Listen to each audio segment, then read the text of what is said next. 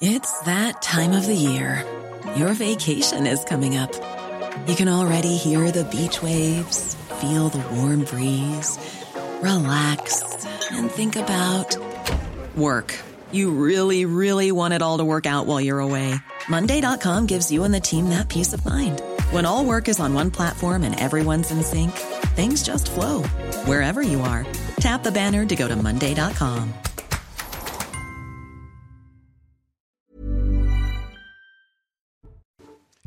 17h pile sur CNews, merci encore de votre fidélité. Je suis très heureux de vous retrouver pour ce nouveau numéro de Punchline jusqu'à 19h en direct. On est ensemble, vous le savez. Voici le sommaire de cette toute nouvelle émission. Au moins 5 gendarmes blessés et deux militants. La situation est-elle sous contrôle à Sainte-Soline? Les bassines décidément échauffe les esprits. 4000 militants ont décidé de braver l'interdiction de manifester pour dire non aux bassines dans les Deux-Sèvres. Mathieu Devez est notre envoyé spécial.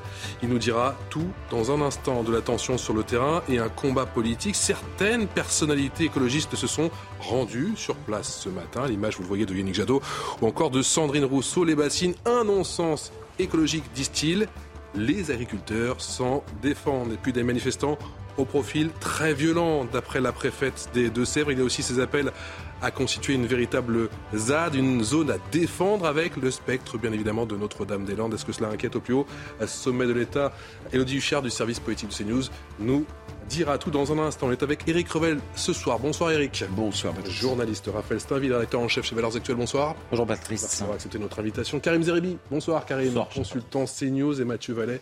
Bonsoir, Monsieur le commissaire, porte-parole du syndicat indépendant des euh, commissaires de police. On parle bien sûr de cette méga bassine qui fait grand bruit euh, dans les Deux-Sèvres. On va aller à la rencontre bien sûr de notre envoyé spécial. On aura dans un instant cette situation qui était redoutée. Euh, euh, Mathieu Vallet, Mathieu Vallet, cette situation qui était redoutée depuis de nombreux jours. On parle de 3 à 4 000 militants qui sont sur place. Le premier bilan est tombé il y a un petit peu moins d'une demi-heure de la part de la préfète des Deux-Sèvres. Cinq gendarmes blessés, deux militants et des combats qui, euh, et ces tensions qui continuent effectivement dans cette zone. D'abord, euh, du maintien de l'ordre dans des espaces ruraux ou des terres paysannes comme ça, pour les euh, forces de l'ordre, c'est l'enfer. Vous n'avez pas les appuis, vous n'avez pas les rues, vous n'avez pas la même configuration dans les milieux urbains. Et si vous vous souvenez, Sivins ou encore Notre-Dame-des-Landes ou encore toutes les rêves parties qui sont souvent organisées sur des terrains comme ça agricoles, c'est un calvaire pour les forces de l'ordre, policiers, gendarmes, pour rétablir l'ordre, pour interpeller aussi des personnes qui commettent des exactions comme vous le montrez sur vos images. Et puis effectivement, on a des véritables professionnels de la guérilla, si j'ose dire rurale, puisqu'on a des personnes qui viennent camoufler, qui viennent cacher avec des techniques d'harcèlement et d'attaque des policiers. Et on voit bien que effectivement, pour tenir le terrain, ça nécessite des forces, ça nécessite des troupes, ça nécessite de tenir dans le temps.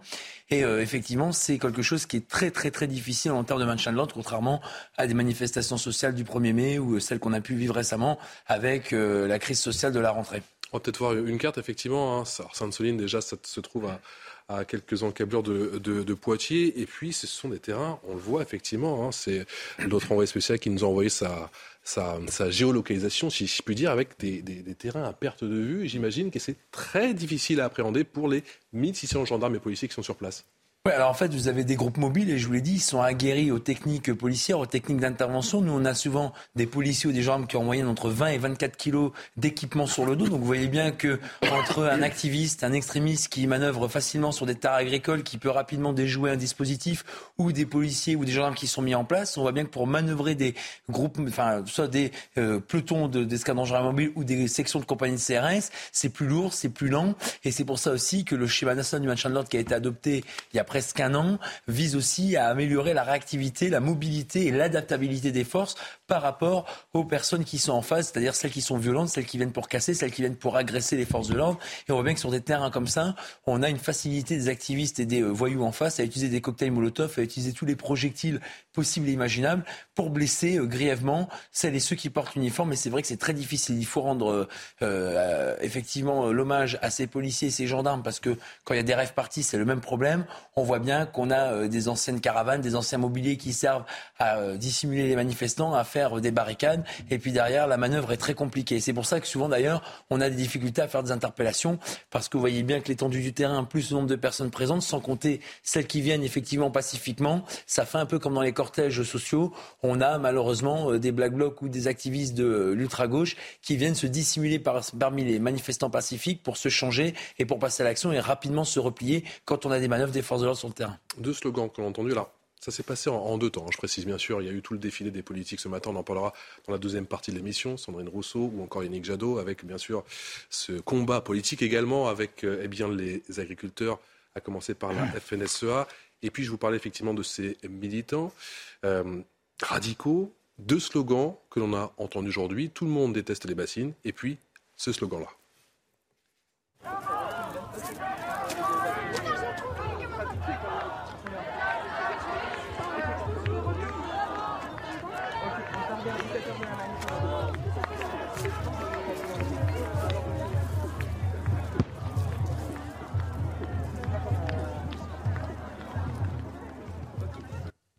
Tout le monde déteste la police, sans surprise. Bah, sans surprise. Ce sont des profils que... vous connaissez par cœur. Ah bah c'est ce que j'allais dire. Euh, vous avez répondu à ma place, Patrice Boisfer. Mmh. C'est malheureusement euh, les mêmes profils qu'on côtoie à chaque fois. Alors c'est pour ça que nous, dans le syndicat que j'ai l'heure de représenter, on fait une proposition. C'est celle d'interdire toutes les personnes qu'on connaît que trop bien pour des exactions violentes, pour avoir saccagé le droit de manifester ou pour venir sur des espaces comme celui que vous montrez pour faire de la casse et de l'agression des policiers, les interdire administrativement de pouvoir se déplacer dans les manifestations ou dans les attroupements de la rassemblement comme celui-ci. Et ça, il n'y a que le préfet qui pourrait le faire, mais malheureusement, la loi l'interdit. On nous avait promis un changement, c'est toujours pas fait. Et de manifestations en cortège, de rassemblements en attroupement, on voit bien que pour l'instant, rien n'a changé. Et une partie sont suivies d'ailleurs par les services de renseignement. Vous savez, c'est ces fameuses fiches S qui n'existent pas uniquement pour les personnes qui sont fichées pour l'islamisme radical ou pour les atteintes aux, intérêts fondamentaux de la nation, mais aussi pour ceux qui représentent des mouvances radicales, des extrémistes violents ou des potentialités qui visent à atteindre les policiers, les gendarmes ou les institutions. Donc on voit bien qu'on connaît une partie des personnes. Le but, ce serait que les préfets, comme pour les hooligans, lorsqu'on avait ces personnes qui venaient saccager les matchs de football, on a pu permettre aux préfets de les interdire de venir lorsqu'ils prenaient un arrêté vis-à-vis de ces gens-là qui doivent pointer avant, pendant et après les matchs. Bah là, on voit bien qu'une partie de ces gens suivis, lorsqu'il y a une volonté, ça fonctionne. Pour terminer, je vous renvoie au G7 de Biarritz il y a presque trois ans. On a tous les services de renseignement français, y compris ceux de l'espace européen, qui se sont alliés ensemble pour détecter, pour suivre, parfois pour interdire des militants activistes qu'on connaissait que trop bien, ce qui a permis à ce sommet international de se dérouler dans d'excellentes conditions. Donc on voit que quand il y a de la volonté politique, lorsque on fait preuve de bon sens et de pragmatisme, ça réussit. Puis vous savez, le Conseil constitutionnel a mis longtemps à permettre aux policiers et aux gendarmes d'utiliser des drones. Quand on a des drones, on couvre une superficie beaucoup plus large, on peut faire une physionomie beaucoup plus simplement qu'en utilisant des techniques humaines au sol ou des effectifs mobiles qui sont beaucoup plus en insécurité ou qui doivent être beaucoup plus nombreux pour assurer une surveillance du territoire. Mmh. Donc vous voyez, le bon sens et le pragmatisme, malheureusement, c'est ce qui manque aujourd'hui pour, d'une certaine manière, lutter efficacement contre ces voyous en noir ou ces voyous activistes qui viennent uniquement semer la violence. Raphaël Stavid, il y avait une inquiétude particulière, on le comprend, des, forces de l'ordre avec le dispositif euh, policier et gendarme, on le rappelle, 1600 euh, personnes avec 1600 euh, personnes qui sont carrément eh bien, aguerries, bien sûr, à ces zones j'allais dire de combat, des zones en tout cas où il faut gérer ces situations très très délicates. On est, et il l'a évoqué Mathieu Vallée, quasiment huit ans jour pour jour après la mort, après le drame de Sivens, après la mort de Rémi Fraisse. Oui, je crois que ce qu'a dit euh, Mathieu est très important, c'est qu'en fait on est face à des euh, activistes qui sont rompus à ce genre de combat. Euh, on les a retrouvés euh, pendant des années à Notre-Dame-des-Landes. Après, ils ont été à Sivins. Ils ont été euh, tout dernièrement à, à Clusa où ils avaient ce qu'ils avaient ils, avaient appelé ça la Clusade. on les retrouve de manière sporadique sur d'autres lieux, d'autres ZAD à défendre comme ils les appellent. Et, et ce sont des, des, gens qui se déplacent au gré des besoins et des et des, des, des, des, des zones de conflits euh, qui, euh, qui qu'ils créent eux-mêmes. Euh, donc ils sont très aguerris. Et puis la difficulté, ça a été dit, c'est qu'effectivement on est en zone rurale avec des, des, des, hectares et des hectares à défendre, à protéger, à sécuriser pour les forces de l'ordre, ce qui rend la tâche encore plus complexe. Mais là où c'est encore plus complexe, c'est que il ne faut pas s'arrêter à cette manifestation. C'est-à-dire qu'ils sont là pour s'implanter, durer. moi, il se trouve que j'ai j'ai fait de, de l'infiltration en 2012 à Notre-Dame des Landes. J'ai passé euh, quelques jours euh, euh, avec un, photographe rompu à, ce genre de, mouvement qui avait couvert Gênes, les, grands, les grands mouvements altermondialistes. Mmh. Et donc pendant quelques jours, moi j'ai pu être dans, l'un de ces camps sur la ZAD de Notre-Dame-des-Landes et on retrouvait des Allemands, des Anglais, et puis avec en renfort tout, tout un, un réseau d'activistes militants, écolos qui, qui viennent approvisionner euh, euh, et permettre à ces gens de, s'installer dans la durée. Mathieu Devez, bonsoir. Vous êtes l'envoyé spécial de CNews à, Sainte-Soline. Vous suivez la situation depuis ce matin. Est-ce que la situation, d'après vous, d'après vos informations, est désormais sous contrôle? Exactement, Patrice. Ça sent la fin de manifestation ici. Hein. Les manifestants ont quitté la zone proche du chantier de la bassine. 5000 manifestants présents aujourd'hui. Alors tous désormais sont en train de rejoindre le campement à Sainte-Soline, un campement situé à 2 km du chantier de la bassine où certains manifestants violents ont tenté de pénétrer. Nous avons de nouvelles informations à vous fournir. Elles nous viennent de la préfecture. Au total, 5 gendarmes et 2 manifestants ont été blessés. 4 personnes ont été interpellées. Et figurez-vous que ces manifestants blessés, nous avons pu les voir. L'un d'entre eux est blessé à la jambe et selon l'une des responsables d'un collectif de manifestants, il souffrirait d'une fracture ouverte, l'autre à l'arcade ensanglantée. Alors pour revenir sur cette journée de manifestation, les gendarmes ont fait face depuis le début de l'après-midi, hein, surtout c'était relativement calme ce matin, ils ont fait face à 4000 opposants particulièrement déterminés à braver les arrêtés d'interdiction et pour certains violents, malgré les sommations, certains manifestants sont volontairement venus au contact euh, des gendarmes avec la volonté de blesser. On a notamment vu des tirs de mortier et divers projectiles. Et les gendarmes ont donc répondu par des gaz lacrymogènes. Et selon nos informations, euh, nos informations donc, qui nous viennent de la gendarmerie, un groupe de manifestants violents a bien réussi à pénétrer sur le chantier les gendarmes mobiles ont rapidement repris possession du chantier pour faire cesser les dégradations. Euh, on n'a pas su me donner exactement le nombre de personnes. On me disait c'est plus d'une dizaine, peut-être une trentaine de personnes qui ont réussi à casser le grillage. Et ensuite, euh, les gendarmes mobiles ont rapidement repris possession du chantier. Et désormais, les organisateurs de la manifestation vont se réunir pour décider quelle suite donner au mouvement effectivement avec la volonté de dégrader. Ça a été confirmé par euh, la préfète des euh, Deux-Sèvres il y a quelques instants. Racontez-nous comment ces militants se sont organisés, car on a quand même le sentiment qu'il y avait une véritable organisation, un, plan pour aller justement pénétrer dans ce euh, chantier avec trois cortèges différents, c'est ça? Exactement, trois cortèges différents. Alors ils ont appelé euh, ce jeu, euh, cette opération 1, 2, 3 bassines. Ils avaient des codes couleurs.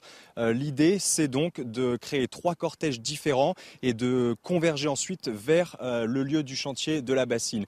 Ils se sont répartis en trois cortèges, compte tenu en fait, si vous voulez, de l'étendue du territoire, beaucoup de champs. C'était très difficile pour les forces de l'ordre avec ces trois cortèges éparpillés de réussir à les contrôler. C'est pour cela que ils sont arrivés juste devant le, chantier, à quelques dizaines de mètres vraiment euh, du chantier. Et euh, classique, les, manifestants les plus violents étaient cagoulés, masqués, vêtus de noir. On les a vus dès ce matin. Hein. Regardez, voilà s'ils pouvaient passer. Euh, il y avait un véritable jeu du chat et de la souris avec les, forces de l'ordre, les 1500 gendarmes mobiles, hein, tout de même, avec notamment des hélicoptères présents.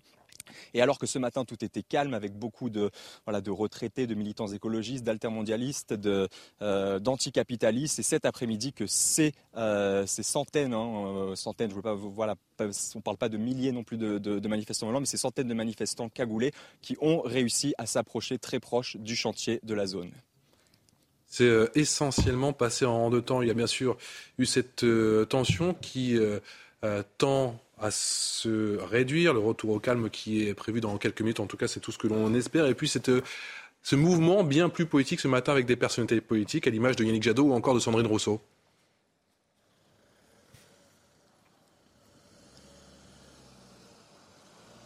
Oui, effectivement, Yannick Jadot était présent, euh, Sandrine Rousseau également, on a également vu Philippe Poutot. Euh, ce que je peux vous dire, c'est que Yannick Jadot était bien présent, lui, euh, dans l'un des cortèges, le cortège de couleur blanche. Donc c'est vraisemblablement le cortège le moins virulent, mais il était présent en tout cas cet après-midi après avoir répondu aux questions des, journalistes, après s'être entretenu dans divers stands avec des manifestants. Il a convergé avec les manifestants dans l'un des cortèges, le cortège de couleur blanche. Merci beaucoup Mathieu. Mathieu Devez en direct euh, pour CNews avec les images pour euh, CNews. Signé Sacha Robin, vous restez extrêmement prudent. On vous retrouve bien sûr tout au long de cette euh, soirée sur notre antenne. Bonsoir lieutenant-colonel. Merci de nous avoir rejoints. Lieutenant-colonel Marie-Laure Pesant d'être bien évidemment porte-parole de la gendarmerie. Notre envoyé spécial vient de nous faire un point sur la situation. Qu'en est-il s'il vous plaît? Alors concernant la situation, nous sommes revenus à une phase un tout petit peu plus, plus calme. Hein. On a un certain nombre de manifestants qui sont repartis sur le camp. On peut parler d'un calme relatif? Un calme relatif. Hein. On a une diversité des manifestants qui n'ont pas tous les mêmes objectifs, donc le, dispositif s'adapte en fonction effectivement de, des actions menées. On parle de combien de militants? Alors nous avons environ 4000 militants de ce que j'ai euh, comme, euh, comme information hein, euh, voilà, sur site. 1600 gendarmes et, policiers, est-ce que le dispositif, d'après vous, est proportionné? Le dispositif euh, est euh, calculé euh, en fonction justement des, actions qui peuvent être menées et des manifestants attendus. Donc c'est un dispositif qui a été dimensionné pour faire face à cette situation. la gendarmerie a un entraînement en matière de maintien de l'ordre en zone rurale et donc il a été adapté pour ça. Dispositif humain, également matériel, quel est-il Au niveau matériel, matériel nous avons euh, euh, tout le panel euh, des moyens qui sont à notre disposition. Nous avons des, véhicules tout-terrain, nous avons des petites capacités, des grandes capacités. Nous avons également des moyens aériens, un, hélicoptère notamment, hein, pour avoir la troisième dimension dans la manœuvre. la situation, vous nous, avez dit, elle est sous contrôle. Dans quelle mesure les manifestants ont réussi à, à pénétrer le site et est-ce que le chantier est dégradé? Alors pour l'instant, euh, on a euh, des escadrons de gendarmerie mobile qui tiennent le site et qui, euh, la manifestation étant interdite, empêchent l'accès au site. On a effectivement quelques personnes qui ont réussi à s'introduire, mais le site a été rapidement évacué et, et de nouveau interdit pour éviter justement et pour faire respecter les arrêtés. La préfète des Deux-Sèvres parle d'individus particulièrement violents et de manifestations particulièrement violentes. Ça se traduit comment pour les forces de l'ordre? Alors, on a une partie des manifestants qui effectivement sont assez violents et qui montrent une volonté d'en découdre, euh, qui ont utilisé des cocktails Molotov. Euh, on a eu aussi des boules de pétanque qui ont été euh, lancées. donc, on voit qu'on a quand même une partie de, des personnes présentes qui n'est pas là pour être simplement pacifique. Au moins cinq gendarmes blessés. Est-ce que vous avez des nouvelles de leur santé? Comment vont-ils? Alors actuellement, euh, je n'ai pas le bilan euh, vraiment euh, définitif. Hein, on, est, encore dans l'action. Les cinq gendarmes blessés sont encore sur le terrain puisqu'ils sont dans l'action également. Et le dispositif étant assez vaste, pour l'instant, tout le monde est à son poste. Quelle est la stratégie qui a été mise en place par les, par les policiers et les gendarmes? Le but, la priorité, c'est de tenir absolument ces ces militants, ces manifestants à, distance Alors, Nous avons deux objectifs principaux. On est dans un état de droit, donc on est dans le respect des arrêtés qui ont été pris interdire euh, l'accès au site et donc interdire les manifestations. Et notre deuxième objectif, c'est de protéger les personnes et les biens qui sont présentes sur place de manière à ce qu'on puisse contenir euh, les éventuels débordements. On parle d'une zone de, quelle surface? Parce que vous avez dit qu'elle était très étendue, on l'a vu avec nos envoyés spéciaux depuis, depuis ce matin. On a l'impression que c'est à, à, perte de vue. On parle de combien de kilomètres carrés? On a, alors, je ne peux pas vous donner un chiffre de kilomètres carrés. Moi, je suis plus sur un dispositif et des moyens engagés euh, euh gendarmerie. Euh, mais effectivement, on est sur un dispositif extrêmement vaste. On a plusieurs dizaines d'hectares, euh, très découverts. Donc, il y a un, côté spécifique justement aux zones rurales et aux, aux manifestations en zone rurale. Euh, l'objectif, euh, c'est euh, d'effectivement interdire l'accès au site. On peut voir suffisamment loin pour détecter l'arrivée de manifestants et donc se réarticuler pour aller leur interdire la zone. Mais c'est vrai que ça peut donner une spécificité, une difficulté supplémentaire à notre action et par rapport justement à cette étendue-là. Lieutenant-colonel, en, termes de prévention, est-ce que l'on peut faire plus? On avait visiblement toutes les informations, on savait qu'il allait se passer quelque chose. Est-ce qu'en termes de prévention, on peut faire plus que ça pour éviter ce type de, débordement ou, ou on est au maximum? Au niveau de la prévention, beaucoup de choses ont été menées, hein, parce que depuis, depuis hier, on a pas mal euh, déjà de, personnes qui étaient présentes sur site. Les policiers, les gendarmes, donc euh, à, chaque fois qu'on a une manifestation de ce type, euh, sont dans une posture de dialogue au départ. Donc beaucoup d'actions de prévention ont été menées pour expliquer les poursuites potentielles en cas de non-respect de la Et c'est dissuasif? Au vu du nombre de militants C'est dissuasif pour les militants qui veulent être pacifiques et qui effectivement veulent exprimer des actions et qui vont euh, se limiter euh, dans, dans, leur euh, mouvement on et risque dans leurs quoi actions. quand on brave un interdit? Alors pour les interdits, on, a un panel de, sanctions potentielles. Hein. On peut aller euh, d'une simple amende euh, jusqu'à euh, des peines d'emprisonnement. On a en moyenne entre 1 et 3, 1 et 3 ans d'emprisonnement et 15 000 à 45 000 pardon, euros d'amende. Tout dépend de l'action qui est menée, si elle est violente, si elle a des conséquences importantes. Donc c'est très adaptable. On a quand même le, sentiment, lieutenant-colonel, que ce sont des, individus extrêmement déterminés et que euh, ces peines, que ce soit une amende, que ce soit ces, peines de, prison, ne sont, euh, ne sont pas dissuasives. Alors, on a effectivement beaucoup de, personnes qui, euh, dans les manifestations, hein, hum. qui sont dans cette volonté d'être agressifs et qui veulent s'en prendre aux forces de l'ordre. Euh, donc ces personnes-là, de toute façon, quelles que soient les sanctions, sont dans une posture euh, d'agression et de violence. Mhm. Euh, donc dans ces cas-là, effectivement, peut-être que pour ce type de personnes, il n'y a pas de prise en considération des sanctions pénales potentielles. Ensuite, concernant les sanctions, vous comprendrez qu'il ne m'appartient pas de, juger si elles sont adaptées ou non. Mais en tout cas, il existe un certain nombre de, choses qui permettent de sanctionner les actes. Certains militants, certains manifestants sont en train de se retrancher dans leur camp. Est-ce que le plus dur peut-être commence pour les gendarmes, pour les forces de l'ordre. Avec la nuit qui va tomber. Je dirais que nous sommes dans une situation qui est sous contrôle. La gendarmerie euh, est entraînée pour ce type de situation. Mhm. On a euh, une école, j'y étais encore la semaine dernière, de, maintien de l'ordre, où des gendarmes sont en permanence euh, recyclés, entraînés. Donc on s'adapte à l'évolution des, faits. Il n'y a pas d'inquiétude plus importante que, sur un autre type de manifestation. Éric Revel, il y a une impression déjà vue. Oui, il y a une impression de, de, déjà vu. Ça me rappelle des images euh, à l'aéroport euh, de Nantes. Euh, Notre-Dame-des-Landes? Notre-Dame-des-Landes, qui d'ailleurs s'était traduit ensuite par l'installation d'une ZAD. Donc ça, c'est un vrai sujet. Mais j'aimerais, si vous permettez, dire deux choses à la lumière des, des propos de, du lieutenant-colonel Pesant. Euh, d'abord, sur, euh, sur la forme, euh, moi je suis toujours étonné de voir des élus de la République dans un endroit qui a été interdit à la manifestation, première chose. juridiquement, il y a un référé qui avait été produit par des associations et des collectifs qui a été rejeté hier, vendredi, par le tribunal administratif de Poitiers. Donc, recours juridique épuisé, manifestation interdite par la préfète des Deux-Sèvres. Et pourtant, euh, des élus de la République euh, bravent euh, ces interdits, foulant, à mon avis, au pied l'état de droit. parce que dès l'instant où on représente à l'Assemblée nationale ou qu'on est un élu politique de premier plan, il me semble qu'on devrait veiller à sauvegarder, à ne pas piétiner l'état de droit. Maintenant, sur le fond quand même, parce qu'on n'en a pas parlé. Pas encore.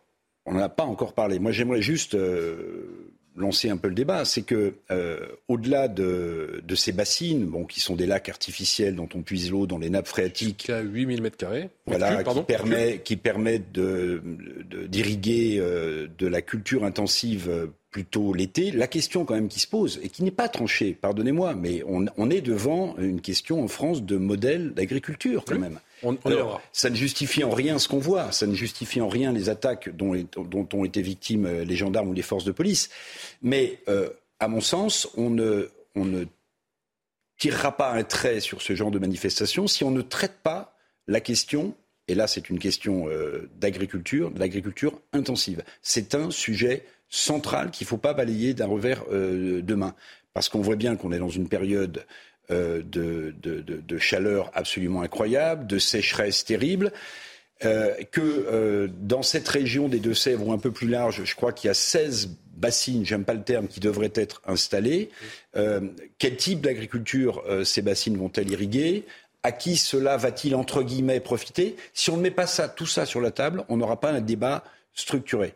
Maintenant, quand on voit des jeunes ou des moins jeunes qui n'ont rien à voir avec la défense d'un modèle agricole, juste venir euh, jeter sur les forces de l'ordre des boules de pétanque ou autre chose. Malheureusement, oui, je termine par là, j'avais commencé. On a déjà vu ces images, Patrice.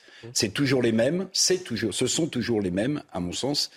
Et je pense que ceux qui derrière sont des militants euh, j'allais dire rationnels, qui veulent défendre une cause et qui, veulent un débat, devraient être les premiers à expulser, s'ils en avaient les moyens, ce genre d'individus de leur propre manifestation. Lieutenant-colonel Marie-Laure Pesant, euh, s'ils décident vraiment de former une ZAD, une zone à défendre, est-ce que vraiment on peut les en empêcher ou pas du tout? On a un certain nombre d'outils hein, juridiques euh, qui permettent d'agir. Euh, ça peut effectivement parfois prendre un peu de temps, mais euh, pas mal d'expériences ont montré qu'on avait à un moment donné une issue. sur le plan opérationnel, si on veut les empêcher de former une ZAD, on peut? Alors sur le plan opérationnel, on s'adapte en fonction des actions des différents manifestants. Euh, on a, comme vous l'avez dit tout à l'heure, un certain nombre de manifestants qui sont plutôt pacifiques, donc eux eux seront peut-être pas dans cette logique euh, de rester tous sur place. On a actuellement des manifestants qui sont sur un terrain privé, donc là, ils ont l'autorisation d'être sur ce terrain.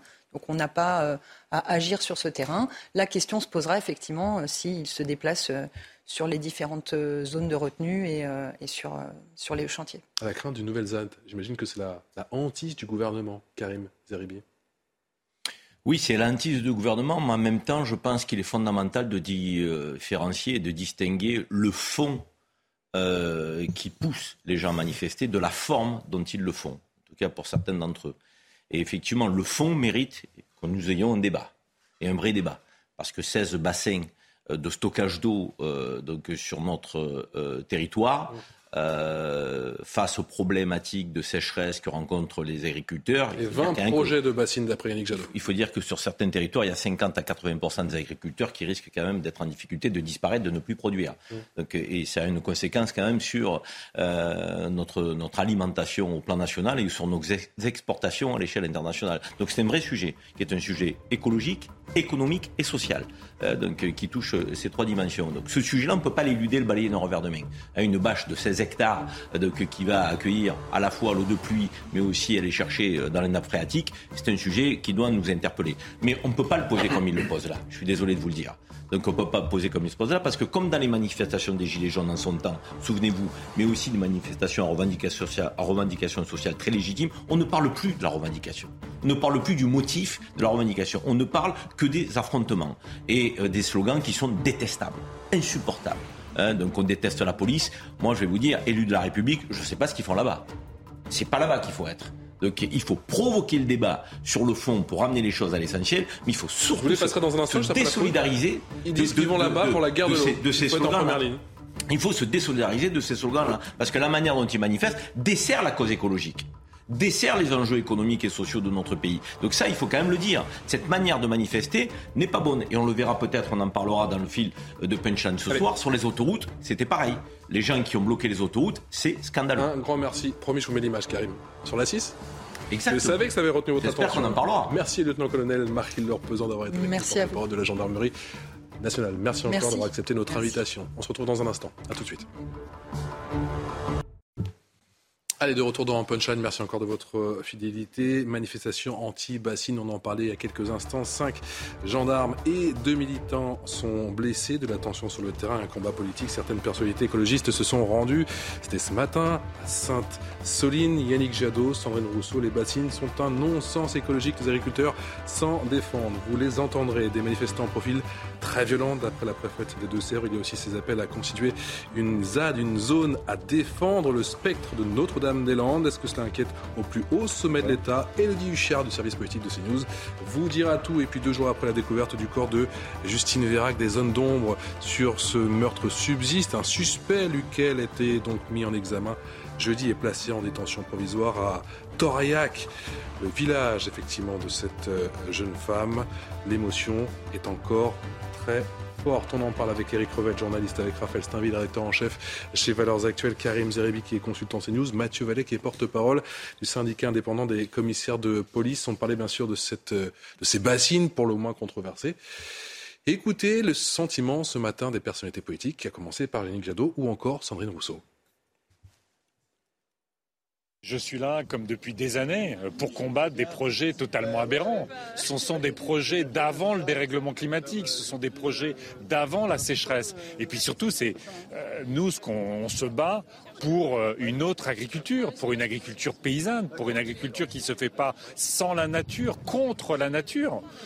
Euh, il y a la sécheresse partout, il y a les canicules partout, et vous avez des projets qui, euh, qui, veulent concentrer sur des bassines, des centaines de piscines olympiques, euh, sur des hectares, au détriment de, des citoyens qui pourront plus boire au détriment de la nature et puis au détriment de la majorité des paysans une première étape d'une forme de guerre de l'eau et, cette guerre de l'eau euh, commence à voir le jour un peu partout en France. L'agriculture n'a jamais eu besoin de bassines.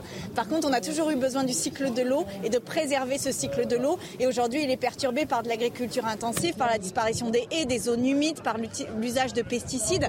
Donc c'est tout ça qu'il faut modifier pour, euh, laisser la planète filtrer l'eau dont nous avons absolument besoin pour boire. Raphaël Steinville, la guerre de l'eau, c'est maintenant? Je ne sais pas si la guerre de l'eau, c'est maintenant, c'est un vrai sujet. Hein. Mais en tout cas, ce qu'il faut d'abord dire, c'est que si euh, Yannick Jadot et Sandrine Rousseau sont présentes euh, tous les deux simultanément sans, se croiser, c'est qu'ils sont aussi engagés dans une bataille interne, et qu'il y a euh, des enjeux, puisqu'il y a la présidence du parti écologiste dans, dans, quelques semaines, quelques mois. Et donc, pour parler à cette frange très radicale qui que, constituent euh, euh, les, les, adhérents d'Europe Écologie Les Verts, je pense qu'il était impératif, quand bien même, et ça a été dit par, euh, par un certain nombre de personnes ici sur, sur ce plateau, les slogans qu'on pouvait, pouvait entendre et l'interdiction qui était faite de cette manifestation auraient dû rendre leur, leur présence non seulement problématique, mais impossible. après cette bataille de l'eau, bien évidemment qu'elle est importante. Euh, bien, évidemment que les, enjeux sont, immenses et tout le monde en est conscient. Et ce souci écologique, je, pense que tout le monde le partage. Mais là où c'est problématique, c'est que par ailleurs, cette question de, ces bassines, elle a, donné lieu à un certain nombre de débats, euh, notamment locaux, entre les agriculteurs, les, différentes municipalités. Et ça a été tranché au terme de plusieurs semaines et, mois de, de débats, d'échanges, d'expertise. Et donc ce n'est que maintenant que ressurgit euh, cette question-là, euh, avec tous les débordements et le point de fixation qui risque d'apparaître, parce que c'est vraiment la méthode de ces, de ces militants écologistes extrémistes qui, demain, vont non seulement s'emparer d'un champ privé où aujourd'hui ils sont peut-être tolérés, mais bloqueront, comme c'était le cas à Notre-Dame-des-Landes, mmh. les, voies départementales et imposeront des, des barrages filtrants pour pour, euh, pour les, les personnes qui voudraient euh, circuler. Donc c'est aussi ça le, le, ce qui risque de se passer demain dans ce territoire. Et un certain nombre, alors peut-être que tous les agriculteurs ne sont pas concernés par ces retenues d'eau, euh, ces bassines, mais un certain nombre d'agriculteurs, et pas seulement des agriculteurs qui, qui pratiquent de, de l'agriculture intensive, sont concernés par ces projets parce que c'est vital. Il y a certes la nature à préserver, mais il y a aussi un enjeu qui est comment on nourrit la planète, et, et à commencer par les Français. Karim Zeribi, la guerre de l'eau a commencé Elle a commencé et à mon avis, elle est loin d'être terminée parce que c'est le deuxième bassin de stockage sur les 16 prévus dans le plan euh, qui a été euh, formulé. Hein. C'est un collectif de 400 agriculteurs avec euh, une coopérative de l'eau qui est à la tête aussi de cette, initiative. Une inquiétude qui est celle de la sécheresse, elle est bien légitime, parce que derrière, c'est effectivement l'alimentation qui est la nôtre euh, qui euh, peut s'en trouver de que pénaliser, et les exportations, je l'ai dit. les enjeux écologiques, il faut qu'on les pose autrement dans notre pays. On ne peut pas les laisser entre une minorité d'activistes et dans un débat d'experts. Il faut qu'on démocratise tout ça. On n'a pas encore trouvé la formule et c'est fort regrettable. Mais il va falloir qu'on le fasse, parce que les sujets écologiques, nous n'en sommes qu'au début. il va falloir que la population le tranche aussi. Donc moi, je, serais favorable à ce qu'il y ait des débats euh, qu'on vulgarise, qu'on mette à la portée de tous. De quoi s'agit-il? Quels sont les risques encourus? Est-ce qu'on y va? Est-ce qu'on n'y va pas? Et pourquoi ne pas euh, terminer parfois sur euh, la forme de référendum?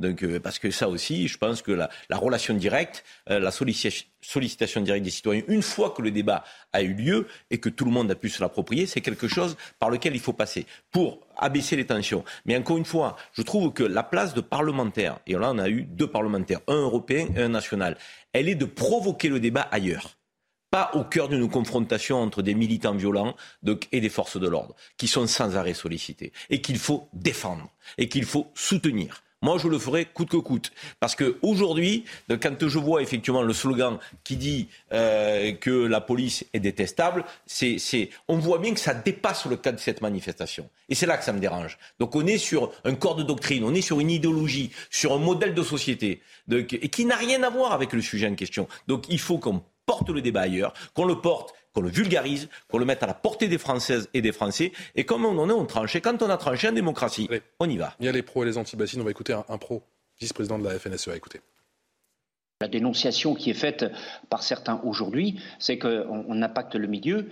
Et là, moi, je, m'inscris en faux, dans le sens que euh, moi, j'ai une expérience sur mon département, en Vendée notamment, depuis une quinzaine d'années, 20 ans même, où nous avons mis en place ces réserves de substitution et nous avons pu améliorer euh, le niveau d'eau dans les milieux, parce que la priorité, c'est bien d'avoir de l'eau potable pour la population, d'avoir un équilibre pour les milieux et ça, c'est indispensable. Pour les agriculteurs, nous sommes les premiers environnementalistes. Nous voulons protéger notre milieu pour avoir de l'eau suffisamment présente sur notre, sur notre territoire. Pro et anti-bassine, Eric Revel, qui a raison? Bah, Le débat est sur la table. Mais juste, je voulais euh, euh, reprendre un peu l'argument de, Karim Zeribi. Euh, référendum, c'est vrai que la démocratie participative, ça peut paraître un super élément, mais si ma mémoire est bonne, on avait demandé, on, avait demandé aux populations locales à Notre-Dame-des-Landes s'ils étaient pour ou contre, sous forme de référendum, un aéroport. Ils avaient dit on est pour, et, le et, et Emmanuel Macron l'a annulé. Donc, vous savez, euh, on a fait pareil en 2005 sur l'Europe. Hein. Non, mais très bien. Si on fait un référendum, évidemment, il faut respecter. C'est vrai que sur le papier, c'est bien de solliciter des populations, mais parfois on tient euh, pas compte de leur avis. Mais il y a quand même deux éléments qui sont, qui sont très très importants. Il y a les détails donnés par M. Limousin, le, vice-président de la FNSEA, mais il y a aussi un mot qu'a employé euh, Yannick Jadot qui, qui, doit être commenté. Il dit on préfère une agriculture paysanne à une agriculture intensive. Oui. Bon, on peut se dire euh, des produits courts dans des commerces courts, mais la réalité, et c'est là où, où, le mur de la réalité nous rattrape et où on rentre dans ce mur de la réalité. Le problème, c'est qu'aujourd'hui, les rendements à l'hectare de l'agriculture intensive qui demandent de l'irrigation sont nettement supérieurs à ceux d'une agriculture paysanne. Donc on peut évidemment, dans un monde rêvé, imaginer qu'une agriculture paysanne euh, serait plus économe d'eau, plus écolo, plus écologiste qu'une agriculture intensive. Le problème, c'est que les rendements ne sont pas les mêmes et que pour nourrir euh, la population française, sans parler d'exportation, eh bien, en fait, ce modèle-là, le modèle de intensive semble devoir s'imposer, même si, en période de réchauffement climatique, de pénurie d'eau, il pose un problème central. Je ne le nie pas. Donc la solution, je ne l'ai pas. Mais là, je pense qu'on sera tous d'accord pour dire une chose.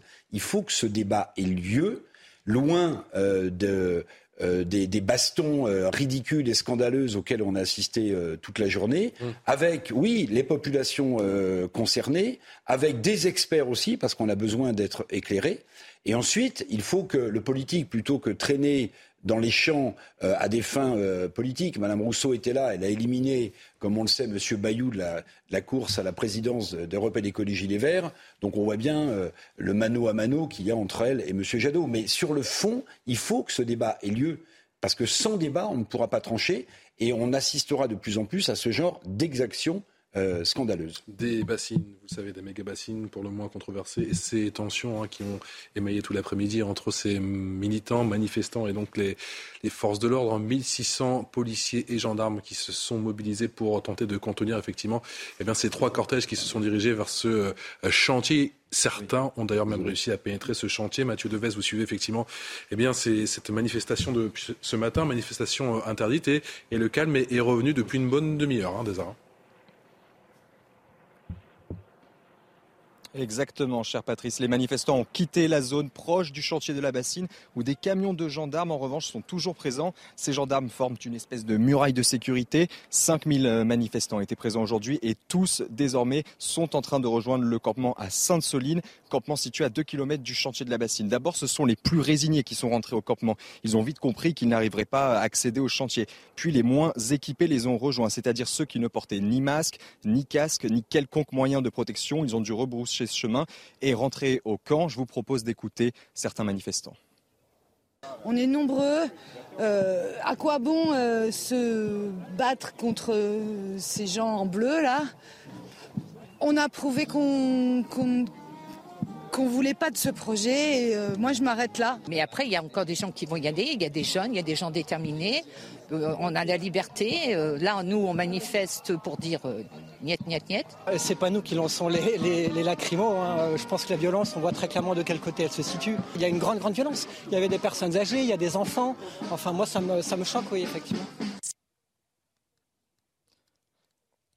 Cette manifestation a débuté aux alentours de 10 heures ici à Sainte-Soline dans les Deux-Sèvres. Une manifestation, je le rappelle, interdite par la préfecture. Les gendarmes ont fait face, surtout depuis le début de l'après-midi, à 4000 opposants particulièrement déterminés à braver les arrêtés d'interdiction et pour certains violents. C'est-à-dire que malgré les sommations, certains d'entre eux sont volontairement venus au contact des gendarmes avec la volonté de blesser. On a notamment vu des tirs de mortier et divers projectiles. Et selon la préfecture, le bilan est pour l'instant de 5 gendarmes blessés et deux manifestants. L'un d'entre eux a, souffre d'une fracture ouverte à la jambe et quatre personnes ont été interpellées. Merci pour ces précisions, Mathieu Devez, avec les images en direct. Vous le découvrez de à Sacha Robin pour CNews avec le bilan qui vient d'évoluer hein, légèrement avec sept gendarmes blessés et désormais trois manifestants blessés. Le problème de cette affaire, c'est que ça va feuilletonner.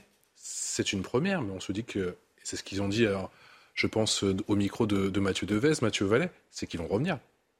Oui, le problème, Patrice Boisfer, depuis 2016, les lois Khomri, vous savez, c'est ces premières manifestations qui ont été émaillées de violence et de retour de la mouvance anarcho, euh, si j'ose dire, euh, anti-État on voit bien que depuis 2016 en France, on a une impossibilité d'avoir des manifestations, des rassemblements qui se passent dans le calme, qui se passent effectivement, comme disait Karim Zerebi, dans l'idée de démontrer et de défendre des idées ou des positions. Le droit de manifester, le droit d'expression sont des droits inaliénables dans notre déclaration des droits de l'homme et dans la Constitution. Sauf que le problème, euh, Patrice faire, c'est que la préfète, pourquoi elle interdit cette manifestation? Parce qu'elle dispose d'un maillage très fort qui est le renseignement territorial, qui par ses différentes euh, captations, ses différentes sondes, arrive à savoir un peu le nombre d'activistes qui vont venir perturber les manifestations, qui vont venir saccager le droit de manifester des personnes pacifiques.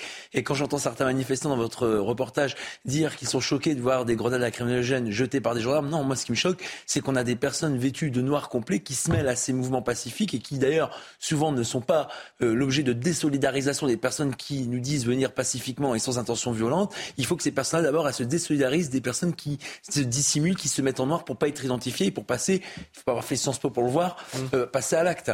Et d'une certaine manière, ce qui est inquiétant, c'est qu'au fur et à mesure des manifestations, au fur et à mesure des années qui passent, on voit que la violence monte d'un cran, on voit que les policiers et les gendarmes sont l'exultation de personnes qui viennent uniquement pour blesser grièvement, voire pire, ces policiers et ces gendarmes. Quand on lance des cocktails Molotov, des boules de pétanque, des projectiles en tout genre, on voit bien que le combat idéologique ici est traduit par un bras armé de voyous en noir qui, je le rappelle, aujourd'hui, rien n'est fait pour lutter efficacement contre eux. Même si des policiers et des gendarmes s'entraînent, s'aguerrissent à ces techniques de guérilla urbaine, de guérilla rurale, si j'ose dire, on voit que c'est compliqué. Ce qui doit interpeller aussi dans le débat de la société pour terminer, c'est que est-ce qu'aujourd'hui, manifester, on sait que c'est un droit inaliénable dans la Constitution, mais est-ce qu'on fait tout pour que ça le soit réellement? Est-ce que l'organisation que celles qui déclarent les manifestations sont mises en place, luttent efficacement contre ces personnes qui s'immiscent dans les cortèges et qui saccagent tout. Et les policiers et les gendarmes et le droit de manifester des personnes qui viennent. Là, il n'y avait pas de sujet. La préfète avait eu comme renseignement que des personnes activistes en nombre venaient, non pas pour défendre euh, une idée, mais défendre une zone dans laquelle ils voulaient semer la violence. Deux jours après la découverte du corps de Justine Vérac, des zones d'ombre euh, subsistent sur ce meurtre. Un suspect, Lucael, je vous le rappelle, a été donc mis en examen ce jeudi et placé en détention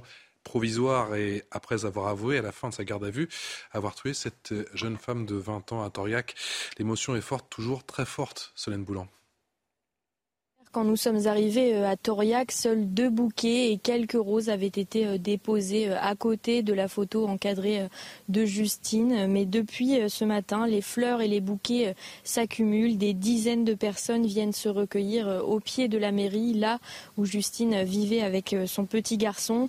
Des anonymes, des amis, des dizaines de proches et de connaissances viennent inscrire des mots sur le recueil de condoléances installé par la famille. Et parmi les personnes que nous avons croisées, cette femme venue rendre hommage à Justine, je vous propose de l'écouter. Justine, elle est à l'école avec mes deux enfants. On est aussi des parents.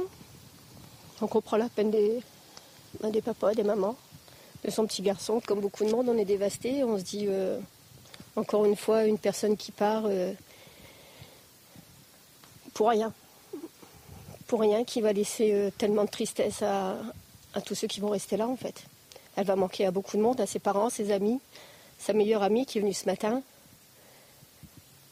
à son fils. Une marche blanche devait avoir lieu cet après-midi, un peu plus loin à Brive-la-Gaillarde, mais elle a été euh, annulée suite à la demande de la famille qui attend pour l'instant de pouvoir récupérer euh, le corps de Justine. Une cagnotte en ligne a été lancée pour financer ses obsèques. Mathieu Vallet, comment ce type d'enquête progresse? On a entendu euh, plusieurs témoignages disant que Lucael le mise en examen aurait donné une coupe de champagne justement à, Justine et que ce champagne aurait un goût bizarre. Comment les enquêteurs procèdent justement pour, pour faire ces vérifications? D'abord, je profite de votre émission pour dire que il y a un moment donné, on avait des personnes qui s'amusaient à piquer dans les établissements de nuit, dans les boîtes de nuit, dans les établissements publics, des victimes avec euh, des euh, seringues dans lesquelles parfois on avait des produits qui étaient nocifs ou qui pouvaient contenir euh, des substances comme le GHB ou des administrations nuisibles qui peuvent effectivement amener à ce que la personne ne jouisse plus de toutes ses capacités personnelles. Là, effectivement, la police technique et scientifique, j'ai entendu mes collègues, notamment de Lyon, vous savez qu'à Lyon, vous avez l'Institut national de la police scientifique qui aide au quotidien les enquêteurs à retrouver, à identifier à rassembler les preuves dont la justice a besoin pour établir ou non une culpabilité des personnes qu'on interpelle et qu'on présente à la justice.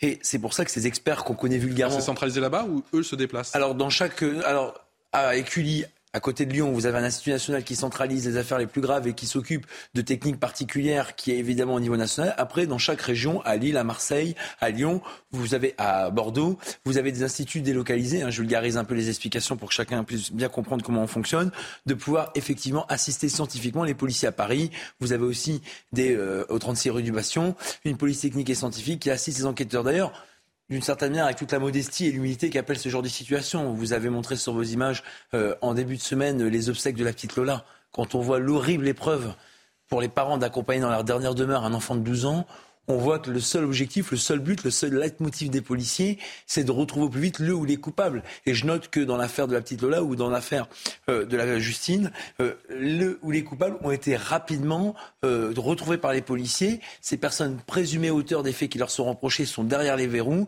et auront des comptes à rendre à la justice. C'est ça le plus important. Le plus dramatique et la double peine aurait été que ces personnes soient encore en liberté. Je parle de l'auteur principal ou d'éventuelles complicités telles qu'on a pu l'établir dans l'affaire de la petite Lola ou peut-être qu'on est en train de les rechercher dans l'affaire de Justine. Et donc on voit que euh, les enquêteurs, par des témoignages, par des auditions, par des constatations, par de l'exploitation des différentes données que la loi nous permet d'utiliser, notamment par les dernières lois qui nous ont donné plus de champs d'exploitation possibles, arrivent à rassembler les preuves. Et cette police technique et scientifique, pour terminer, permet aux enquêteurs d'avoir des tâches traces, indices, d'exploiter des téléphones, d'exploiter aussi des éléments retrouvés par exemple sur les constatations, ou même effectivement de corroborer ou d'infirmer les euh, ressentis ou les investigations que les enquêteurs mènent. Sans eux, on travaillerait dans le brouillard. Et on voit qu'aujourd'hui la police technique et scientifique est absolument indispensable pour résoudre le scénario de la préméditation, ça ajouterait à l'horreur Karim Zeribi? Évidemment que ça rajouterait à l'horreur parce que là, euh, on sait très bien que pour faire le deuil, les familles ont besoin de comprendre. Euh, elles ont besoin à la fois d'un procès qui est fait pour apporter euh, euh, toute la clarté sur, sur le drame qui les a frappés. Et là, si elles, apprenaient que cet assassin avait prémédité son acte, euh, la douleur, je crois, sera encore plus vive, c'est évident. Et c'est vrai qu'on a une police technique et scientifique qui, a fait des progrès considérables et qui nous permettent d'aller très très vite, il faut quand même le dire. Euh, ça n'est pas fait pour, euh, pour minimiser la douleur de, la famille, mais, mais en tout cas, ça nous permet de, d'avoir une forme de soulagement malgré tout, de voir le ou, les criminels euh, sous les verrous assez rapidement. Après, il y a le cadre d'une enquête, on recoupe des témoignages, il y a un spectre qui est très large, petit à petit il se resserre, et puis c'est le temps du procès. Et, et jusque-là, la famille n'a pas fait son deuil. Moi j'ai une pensée pour le petit gamin Hein, deux ans et demi. De, Justine, deux ans, deux ans et demi. D'ailleurs, qui se prénommait Gabin. Euh, donc, euh, imaginez ce petit qui a perdu sa maman euh, de, 20, de 20 ans. Donc, cette famille qui a perdu sa fille. Fait, je veux dire, un, village, une fille qui était appréciée, aimée de tous ses amis, qui était souriante. C'est dramatique, scandaleux. Vous restez avec nous. On se retrouve dans un instant. On parlera bien évidemment de cette enquête concernant la, le meurtre de euh, Justine. À Beauvais, les forces de l'ordre ont été une nouvelle fois prises pour cible. Et puis à Sainte-Soline, les bassines de la discorde avec ce nouveau bilan. 7 gendarmes blessés et 6 interpellations. tout de suite. Bientôt 18h sur CNews, merci encore de votre euh, fidélité. Voici le sommaire de ce, cette deuxième partie de Punchline. Au moins 7 gendarmes blessés, au moins 7 gendarmes blessés, 3 militants blessés, 6 interpellations, le nouveau bilan avec euh, la situation du côté de Sainte-Soline. 4000 militants ont donc décidé de braver l'interdiction de manifester pour dire non à ces bassines dans les de Sèvres. Certains manifestants ont été délogés du chantier de la bassine malgré de nombreux barrages. Mathieu Devez est sur place. Il nous dira tout dans un instant. Manifestation anti-bassine, de la tension sur le terrain et un combat politique. Certaines personnalités écologistes, à l'image de Sandrine Rousseau, encore de Yannick Jadot, se sont rendus sur place ce matin. Les bassines, un non-sens écologique, disent-ils. Les agriculteurs sans défendre des manifestants au profil très violent d'après la préfète des Deux-Sèvres. Il y a aussi ces appels à constituer une ZAD, une zone à défendre, avec le spectre de Notre-Dame-des-Landes. Est-ce que cela inquiète le plus haut sommet de l'État? Elodie Huchard du service politique de CNews nous euh, dira tout. Et puis cette euh, soirée pour le moins tendue à Beauvais après la mort d'un jeune de 25 ans dans une course-poursuite avec la police. Une nuit marquée par de nouveaux heurts entre les forces de l'ordre et de nombreux jeunes dans le quartier argentine. On fera le point sur la situation dans un instant. On est toujours en plateau avec Eric Revel, qui est journaliste, avec Raphaël Steinville, rédacteur en chef chez Valeurs Actuelles, Karim Zeribi, qui est consultant CNews, et Mathieu Vallet, porte-parole du syndicat indépendant des commissaires de police. Merci à tous les quatre de nous accompagner pour cette deuxième partie de Punchline. On parle des bassines? Oui. Les bassines de la discorde, décidément, avec effectivement cet euh, après-midi émaillé par de nombreuses tensions. On va rejoindre sans plus tarder notre envoyé spécial. Il s'agit de Mathieu Devez. Vous êtes à Sainte-Soline. Vous suivez la situation depuis de nombreuses heures pour CNews. Qu'en est-il? Est-ce que le retour au calme est acté? Effectivement, retour au calme. Les manifestants ont quitté la zone proche du chantier de la bassine, où des camions de gendarmes, en revanche, sont toujours présents. Ces gendarmes forment une espèce de muraille de sécurité. 5000 manifestants, on le rappelle, étaient présents aujourd'hui pour 1600 gendarmes mobiles, avec notamment des hélicoptères pour bien quadriller la zone. Une zone étendue avec de vastes champs, ce qui a rendu le travail des autorités forcément compliqué. Tous les manifestants, désormais, sont en train de rejoindre le campement à Sainte-Soline, campement situé à 2 km du chantier de la bassine. Les gendarmes, eux, sont en train de ratisser la zone à la recherche de débris dangereux éventuellement laissés euh, dans les champs. Euh, cette manifestation, elle a débuté ce matin aux alentours de 10 heures. Une manifestation, je le rappelle, interdite par la préfecture. Et ce matin, on a vu des manifestants relativement calmes mais déterminés, des retraités, des sympathisants de gauche, des altermondialistes. Et c'est dans l'après-midi, en effet, que la tension est montée. Les gendarmes ont fait face à 4000 opposants particulièrement déterminés à braver les arrêtés d'interdiction et pour certains extrêmement violents. Ce qui s'est passé en début d'après-midi, les organisateurs avaient lancé une opération 1, 2, 3 bassines trois cortèges se sont formés et leur objectif, notamment, je vous le disais, avec ces, vastes étendues de champs, c'était de disperser les forces de l'ordre pour mieux arriver sur le chantier de la bassine. Et malgré les sommations, certains d'entre eux sont volontairement venus au contact des gendarmes avec la volonté de blesser. On a notamment vu des tirs de mortier et divers projectiles, ceux que les gendarmes sont en train de, de recueillir sur place. Et selon la préfecture, vous l'avez dit en titre, le bilan est pour l'instant de sept gendarmes blessés et trois manifestants. Quatre personnes ont été interpellées. Merci Mathieu Devez. Mathieu Devez avec les images que vous voyez en, direct signé Sacha euh, Robin pour CNews. Ce nouveau bilan, sept gendarmes blessés, trois militants également blessés et donc six interpellations. C'est donc le tout dernier bilan. On va écouter les précisions de la porte-parole de la gendarmerie. Elle était notre invitée il y a quelques instants sur le profil de ces manifestants. Écoutez. Alors, on a une partie des manifestants qui effectivement sont assez violents et qui montrent une volonté d'en découdre, euh, qui ont utilisé des cocktails Molotov. Euh, on a eu aussi des boules de pétanque qui ont été euh, lancées. donc, on voit qu'on a une, quand même une partie de, des personnes présentes qui n'est pas là pour être simplement pacifique. Mathieu Vallée, il y a comme une impression déjà vue. Oui, bien sûr, effectivement, on a sur ces ZAD des difficultés de maintien d'ordre qui sont extrêmes. On voit bien que les terrains à couvrir, les points à tenir et le campement qui est celui dans lequel se retranchent euh, à l'heure actuelle où on parle les manifestants, mmh. tout ça, ça nécessite quand même beaucoup de forces mobiles, beaucoup d'effectifs. Ils se sont retranchés, ça veut dire que ce n'est que partie remise Ils se sont retranchés dans le ah bah, En tout cas, pour l'instant, le camp qui est, euh, je, il me semble, toléré pour le moment et qui n'était pas dans l'objet de l'interdiction de la préfète, effectivement, est le point de rassemblement et de dispersion des personnes qu'on voit sur les images et qui, tout le long de la journée, ont fait face aux gendarmes. Et on voit bien que si la préfète a pris cet arrêté d'interdiction de manifester, c'est bien parce que les renseignements territoriaux avaient analysé, détecté et compris qu'il y aurait un nombre d'activistes violents assez important qui seraient présents sur site. L'après-midi n'a pas démenti la préfète.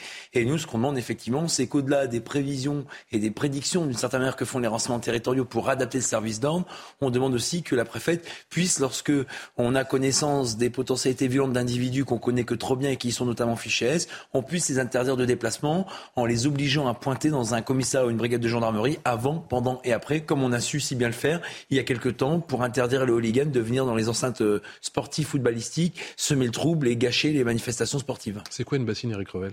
Bah, Une bassine, c'est un lac artificiel avec une bâche. On puise de l'eau dans la nappe phréatique quand il y en a beaucoup, c'est-à-dire plutôt l'hiver. On la stocke et on part du principe que l'été, il y a moins d'eau euh, qui tombe, notamment parce qu'on on le constate euh, encore cet été, le réchauffement climatique euh, entraîne des sécheresses folles, et on utilise plutôt cette eau collectée dans la nappe phréatique l'été. Alors évidemment, ça pose un problème de puisement dans la nappe phréatique. Bon, au-delà de, l'attitude scandaleuse de certains militants, enfin qu'on peut même pas appeler des militants, qui sont des casseurs et qui viennent d'ailleurs, c'est dommage parce que vous avez des tas de, euh, de militants, euh, j'allais dire pacifistes, qui défendent l'idée euh, et du débat. Mais j'aimerais quand même dire une chose, c'est que, comme on l'a dit tout à l'heure, si la construction de, de cette bassine a commencé dans les Deux-Sèvres, je crois qu'il y en a 16 de prévus dans le département, mhm. c'est qu'après concertation locale, il y a eu des décisions politiques. Donc, pardonnez-moi, mais s'il y a, une, y a une, une, consultation locale qui a duré plusieurs semaines, plusieurs mois, qu'une décision politique a été prise au niveau peut-être euh, du, département, peut-être euh, de la région, je ne sais pas. Euh, je ne vois pas qui peut et de quel droit remettre en cause ce genre de construction. Parce que, au-delà du problème de bassines dans les Deux-Sèvres, il y en a 16, je crois qu'il y en a 152 centres prévus sur tout le territoire, se pose une question centrale pour l'état de droit, c'est est-ce qu'on arrivera un jour de nouveau à construire quelque chose dans ce pays sans qu'immédiatement une ZAN, une ne vienne s'installer ou que des contestations violentes se mettent en, place. Car je rappelle que le fiasco euh, du, de l'aéroport euh, de Nantes, de Notre-Dame-des-Landes, devrait nous faire réfléchir. Euh, on disait tout à l'heure, consultons la population avec un référendum. Mais je rappelle que la population locale autour de Nantes, qui avait été consultée par référendum, avait donné son feu vert à la construction de cet aéroport. Et pourtant, et pourtant, euh, le gouvernement, Emmanuel Macron, ont fait marche arrière. Donc, au-delà de cette question qui mérite un débat de fond, agriculture paysanne, agriculture intensive, quel rendement, quelle utilisation de l'eau, alors qu'on va manquer de plus en plus d'eau. Oui, le débat mérite d'être mené. Mais au-delà de tout ça, l'état de droit, il est assis euh, sur sa chaise et il ne peut plus se lever visiblement en ce moment. Quel type de construction on pourra un jour construire dans ce pays sans euh, assister à ces scènes hallucinantes. Des revendications légitimes, si je comprends bien. En tout cas, le débat est ouvert, le débat est très intéressant, une question éminemment euh, politique, mais il y a effectivement une frange, alors pas tous, de manifestants qui scandent ce type de slogan. Tout le monde déteste les bassines, suivi de ça.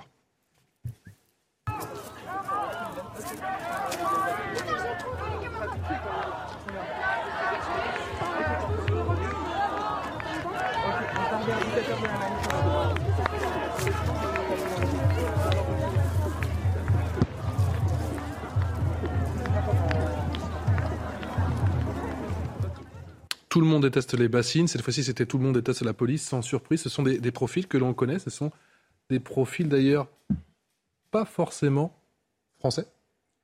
Oui, pas forcément français, mais ce sont surtout toujours les mêmes qui se déplacent de ZAD en ZAD. Mmh. Euh, il y a quelques semaines, ils étaient à la Clusa, euh, ils étaient euh, il y a quelques années à Notre-Dame-des-Landes, et au gré des, des, points de fixation et des, des, des enjeux pseudo-écologiques, parce que bien sûr qu'il y a des questions écologiques derrière, mais en fait, mais peu importe, c'est qu'il y en a qui, font, il y en a qui font le déplacement, je sais pas moi, d'Amsterdam, de, oui, de, Rome. Ils, ils, viennent, ils viennent d'Angleterre, ils viennent d'Allemagne, ils viennent, ils viennent de Hollande, et effectivement, il y a une internationale de, de, cet éco-terrorisme euh, se, déplacement, se déplaçant au, gré des, actions. Et ça, il faut pouvoir le dire. Moi, j'ai pu le constater lorsque j'étais à Rame des Landes, voilà, voilà 10 ans. Mais J'aimerais quand même rebondir sur ce que disait euh, Éric Revel, qui me semble fondamental. C'est que effectivement, et on le voit à travers ces actions extrêmement euh, violentes, la question se pose de savoir si on pourra encore en France construire des retenues d'eau, des barrages, des aéroports parce qu'aujourd'hui, à chaque fois, se posent des questions alors d'ordre écologique, mais qui sont instrumentalisées par ces, par ces, ces groupuscules. Mmh. Le précédent de Sivins euh, est là pour nous rappeler. Et effectivement, il y a un certain nombre, et c'était déjà le cas à Notre-Dame-des-Landes, un certain nombre de militants qui, lorsqu'ils s'installent et combattent les forces de l'ordre, euh, attendent presque la mort d'un des leurs ou euh, dans le camp d'en face persuadé que cela mettra, ça fera capoter le projet. Et, c'est toujours le risque. Et malheureusement, euh, l'État, parce qu'il a reculé à Notre-Dame-des-Landes, parce qu'il a reculé, ça c'était sous la précédente, euh, euh, c'était sous François Hollande, parce qu'il a reculé à Sivins, laisse la, a laissé grand ouvert. On peut peut-être pas imaginer qu'ils attendent la mort d'un des leurs. Ils, le, disent quasiment comme ça. Ils l'ont intégré. On est quasiment 8 ans, jour pour jour, effectivement, quasiment 8 ans. Après la mort de Rémi Fraisse, effectivement, sur ce barrage du côté de Sivins. Karim, je vous donne la parole dans un instant. J'aimerais qu'on écoute eh bien, les sanctions en cas de, de comment dire, effectivement, pour tous ceux qui bravent l'interdit de manifester. Euh, on écoute la lieutenant-colonel Marie-Laure Pesant, qui est la porte-parole de la gendarmerie. Elle était notre invitée il y a quelques, il y a quelques minutes. Alors pour les interdits, on, a un panel de, sanctions potentielles. Hein. On peut aller euh, d'une simple amende euh, jusqu'à euh, des peines d'emprisonnement. On a en moyenne entre 1 et 3, 1 et 3 ans d'emprisonnement et 15 000 à 45 000 d'amende, pardon, euros d'amende. Tout dépend de l'action qui est menée, si elle est violente, si elle a des conséquences importantes. Donc c'est très adaptable. Mathieu Vallée, c'est vraiment des peines dissuasives? D'abord. Jusqu'à trois ans d'emprisonnement D'abord, ce qui est simple, c'est que les personnes qui bravent l'interdiction de manifester, c'est une simple amende. S'il n'y a pas de violence, s'il n'y a pas d'exaction, s'il n'y a pas mmh. une volonté de ne pas se disperser quand les sommations sont faites par l'autorité civile, c'est-à-dire par un commissaire de police ou un officier de la gendarmerie, et eh bien effectivement, c'est qu'une simple amende, c'est une simple amende de 35 euros. Vous voyez, donc c'est de première classe. C'est pas une grosse amende. Ensuite, effectivement, les peines d'emprisonnement que euh, ma camarade de la gendarmerie évoque, c'est lorsqu'on a des exactions sur les forces d'ordre, lorsqu'on a des violences en réunion avec des armes, par exemple des boules de pétanque, des cocktails Molotov mmh. ou des jets de projectiles en tout genre, ou quand par exemple aussi lorsque, avec le mégaphone, on le voit parfois dans les manifestations dans à Paris ou dans les grandes agglomérations, on a un commissaire de police avec une écharpe tricolore ou un de gendarmerie. On a plus de chances de prendre une amende si on veut manifester tranquillement, j'ai quand même l'impression. Il n'y a eu que six interpellations, donc j'ai quand même le sentiment qu'on a plus de chances de se prendre une amende si on vient manifester tranquillement. Pour ceux qui sont plutôt violents. Mais j'aimerais poser une question au commissaire Vallet, si vous permettez. Euh, ça, Alors, il y en a deux. beaucoup. Non, mais je vais vous en poser une. Pardonnez cette question un peu bête, mais la manifestation était interdite. La préfète des Deux-Sèvres l'avait signalé. Euh, j'ai entendu plutôt 135 euros d'amende. Mm. Il y a eu beaucoup de gens verbalisés qui manifestaient de manière illégale là? Bah c'est ce que j'allais bah, j'allais venir ah bah, justement parce que, là, on, se dit mais la manifestation sur internet on restait un PV pour moi, quand j'oublie de mettre de l'argent dans mon j'ai le PV, ça, il n'y a pas de doute. mais là, est-ce que les manifestants ont été verbalisés Alors, pas sûr. Bah là, j'ai pas encore les chiffres de la verbalisation. Il faudra demander ça aux camarades de la gendarmerie. Mais en tout cas, sur la technique de verbalisation, pour verbaliser une personne, il faut son identité. Sinon, le recouvrement de l'amende, c'est-à-dire la facilité, la capacité qu'on aura à recouvrir l'amende, la somme que vous avez évoquée, elle sera euh, nulle si on n'a pas la bonne identité, les bonnes informations. Et c'est souvent pourquoi les forces de l'ordre utilisent la technique de l'encagement. Quand on encage des groupes, d'abord, c'est pour éviter qu'ils se mêlent avec les gens pacifiques et maintenir d'une certaine manière sur place les personnes violentes. Et ensuite de relever l'identité et éventuellement de verbaliser derrière, parce que le temps qu'on verbalise une personne, ça prend du temps. Il faut prendre l'identité, il faut l'enregistrer dans les appareils qu'on appelle les néos, c'est ces téléphones portables sur lesquels on, maintenant on établit les contraventions et qui sont envoyés de manière dématérialisée à votre domicile. Et en réalité, les six interpellations que vous voyez, c'est souvent des gens qui sont interpellés pour des jets de projectiles, pour des violences sur les policiers et les gendarmes. Et c'est là où effectivement on rentre dans les peines d'emprisonnement qu'évoquait la lieutenant-colonel, à savoir de 3 ans à 45 000 euros d'amende ou simplement un an lorsqu'on est sur des outrages. Ça sert à rien, c'est clairement pas Ça sert à rien d'interdire une manifestation. Ah mais dans la Constitution, les gens qui ont manifesté mais, sont pas verbalisés. Mais, c'est un vrai sujet, Eric Revel, c'est que dans la Constitution française, comme le droit de manifester est inaliénable, effectivement, alors il y a même deux cas. Quand une manifestation est interdite, les personnes qui y participent risquent une amende, mais d'une même manière, lorsqu'une manifestation n'est pas déclarée, eh ben, les personnes qui viennent malgré l'absence de déclaration risquent également une amende. Ce sont les organisateurs, lorsqu'ils ont été identifiés, par exemple, lorsqu'ils ont déposé une déclaration à la préfecture. À ce moment-là, si le préfet ou le préfet interdit la manifestation, ah non, c'est plus une verbalisation, là c'est un délit. Quand vous maintenez une manifestation pour un organisateur qui l'a déclarée alors qu'elle a été interdite par arrêté préfectoral, là il y a une peine d'emprisonnement qui est encourue. Oui, non mais c'est très technique et c'est d'ailleurs la raison pour laquelle quand on a eu le mouvement des Gilets jaunes, notamment avec les ultra jaunes qui ont infiltrer le mouvement. Euh, certaines et certains feignaient ou alors réellement ne comprenaient pas la réglementation parce qu'effectivement c'est très technique, c'est très particulier. Il faut des publicités lorsque les arrêtés d'interdiction sont prises, il faut que ça soit constaté, il faut qu'on ait des personnes identifiées. Ça paraît très simple quand on en parle, mais sur le terrain c'est beaucoup plus compliqué. Non, mais moi j'entends euh, toute la dimension technique, mais je, je, fais quand même en tant que citoyen une différence entre ceux qui bravent euh, l'interdiction et ceux qui euh, sont porteurs d'actes de violence. De mon point de vue, il faut quand même distinguer les deux, c'est fondamental.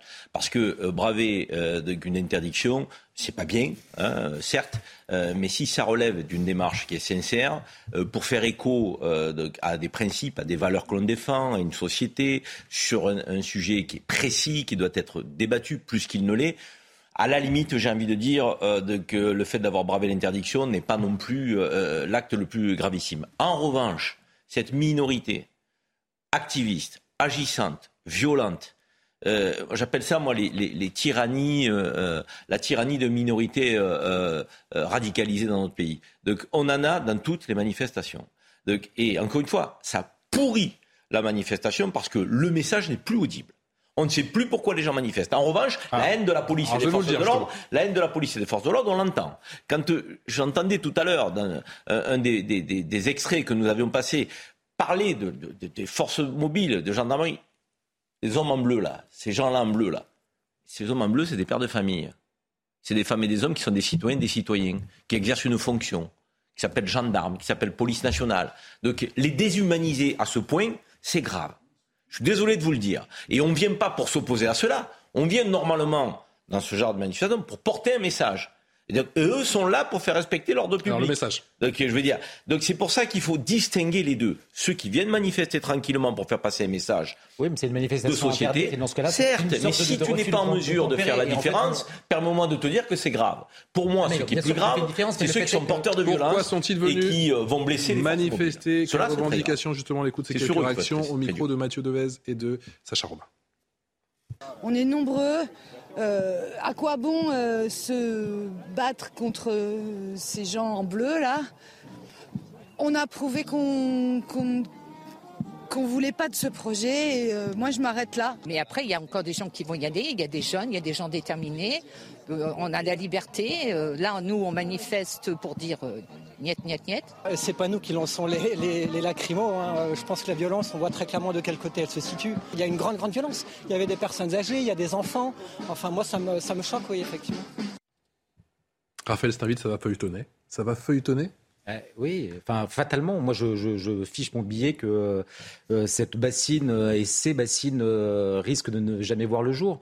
ils sont là, pas seulement. Alors Karim parlait de ces manifestants qui, viennent de manière très ponctuelle à l'invitation de, collectifs pour faire nombre, mais les plus les plus radicalisés vont s'implanter, vont construire euh, des barrages, euh, vont implanter euh, leurs tentes, prendre d'assaut les arbres et, s'installer, comme c'était le cas à Notre-Dame-des-Landes et ailleurs. Ils sont rodés, ils sont organisés, ils savent comment faire face, ils savent comment passer l'hiver tranquillement. Et donc, je crains que pendant des semaines, voire des mois, si l'État n'agit pas avant que ceux-ci ne s'enquistent et ne prennent racine sur, ce terrain-là, les choses perdurent. La crainte d'une c'est assurément la, la hantise du gouvernement, Elodie Huchard. Qui se passe à Sainte-Soline a un double enjeu politique. D'abord, le premier, c'est d'éviter une nouvelle ZAD, comme on l'avait vu euh, à Notre-Dame-des-Landes. Vous vous en souvenez peut-être, en 2012, pour protester contre un projet d'aéroport. Des centaines de manifestants s'installent euh, sur euh, un terrain. Les forces de l'ordre n'arrivent pas à les déloger jusqu'à 2018. Six ans donc pendant lesquels le gouvernement a semblé bien impuissant jusqu'à ce qu'Édouard Philippe décide du démantèlement de cette ZAD. Il y a donc le risque pour le gouvernement de laisser faire et que finalement la situation ne s'embourbe une fois de plus, il faut aussi euh, éviter ce qu'on avait vu au barrage de Sivins en 2014 lorsque euh, Rémi Fraisse, un manifestant de 21 ans, avait été euh, tué par une grenade. Et puis le deuxième enjeu, c'est d'éviter la récupération politique parce qu'on le voit déjà, des personnalités comme Yannick Jadot, comme Sandrine Rousseau se rendent sur place. Évidemment, l'écologie est au cœur du débat. Il y a donc forcément une volonté de l'incarner, de la scénariser. Et donc le risque, c'est que de nouveau, on assiste à un bras de fer entre d'un côté un État qui ne veut rien lâcher, qui veut montrer qu'il incarne l'ordre, de l'autre des manifestants et des écologistes qui forcément pourraient se retrouver sur un intérêt commun d'engager ce bras de fer avec l'État. Éric Revel, on a quand même le sentiment que c'est que le début du bras de fer. Il y a un risque pour le gouvernement?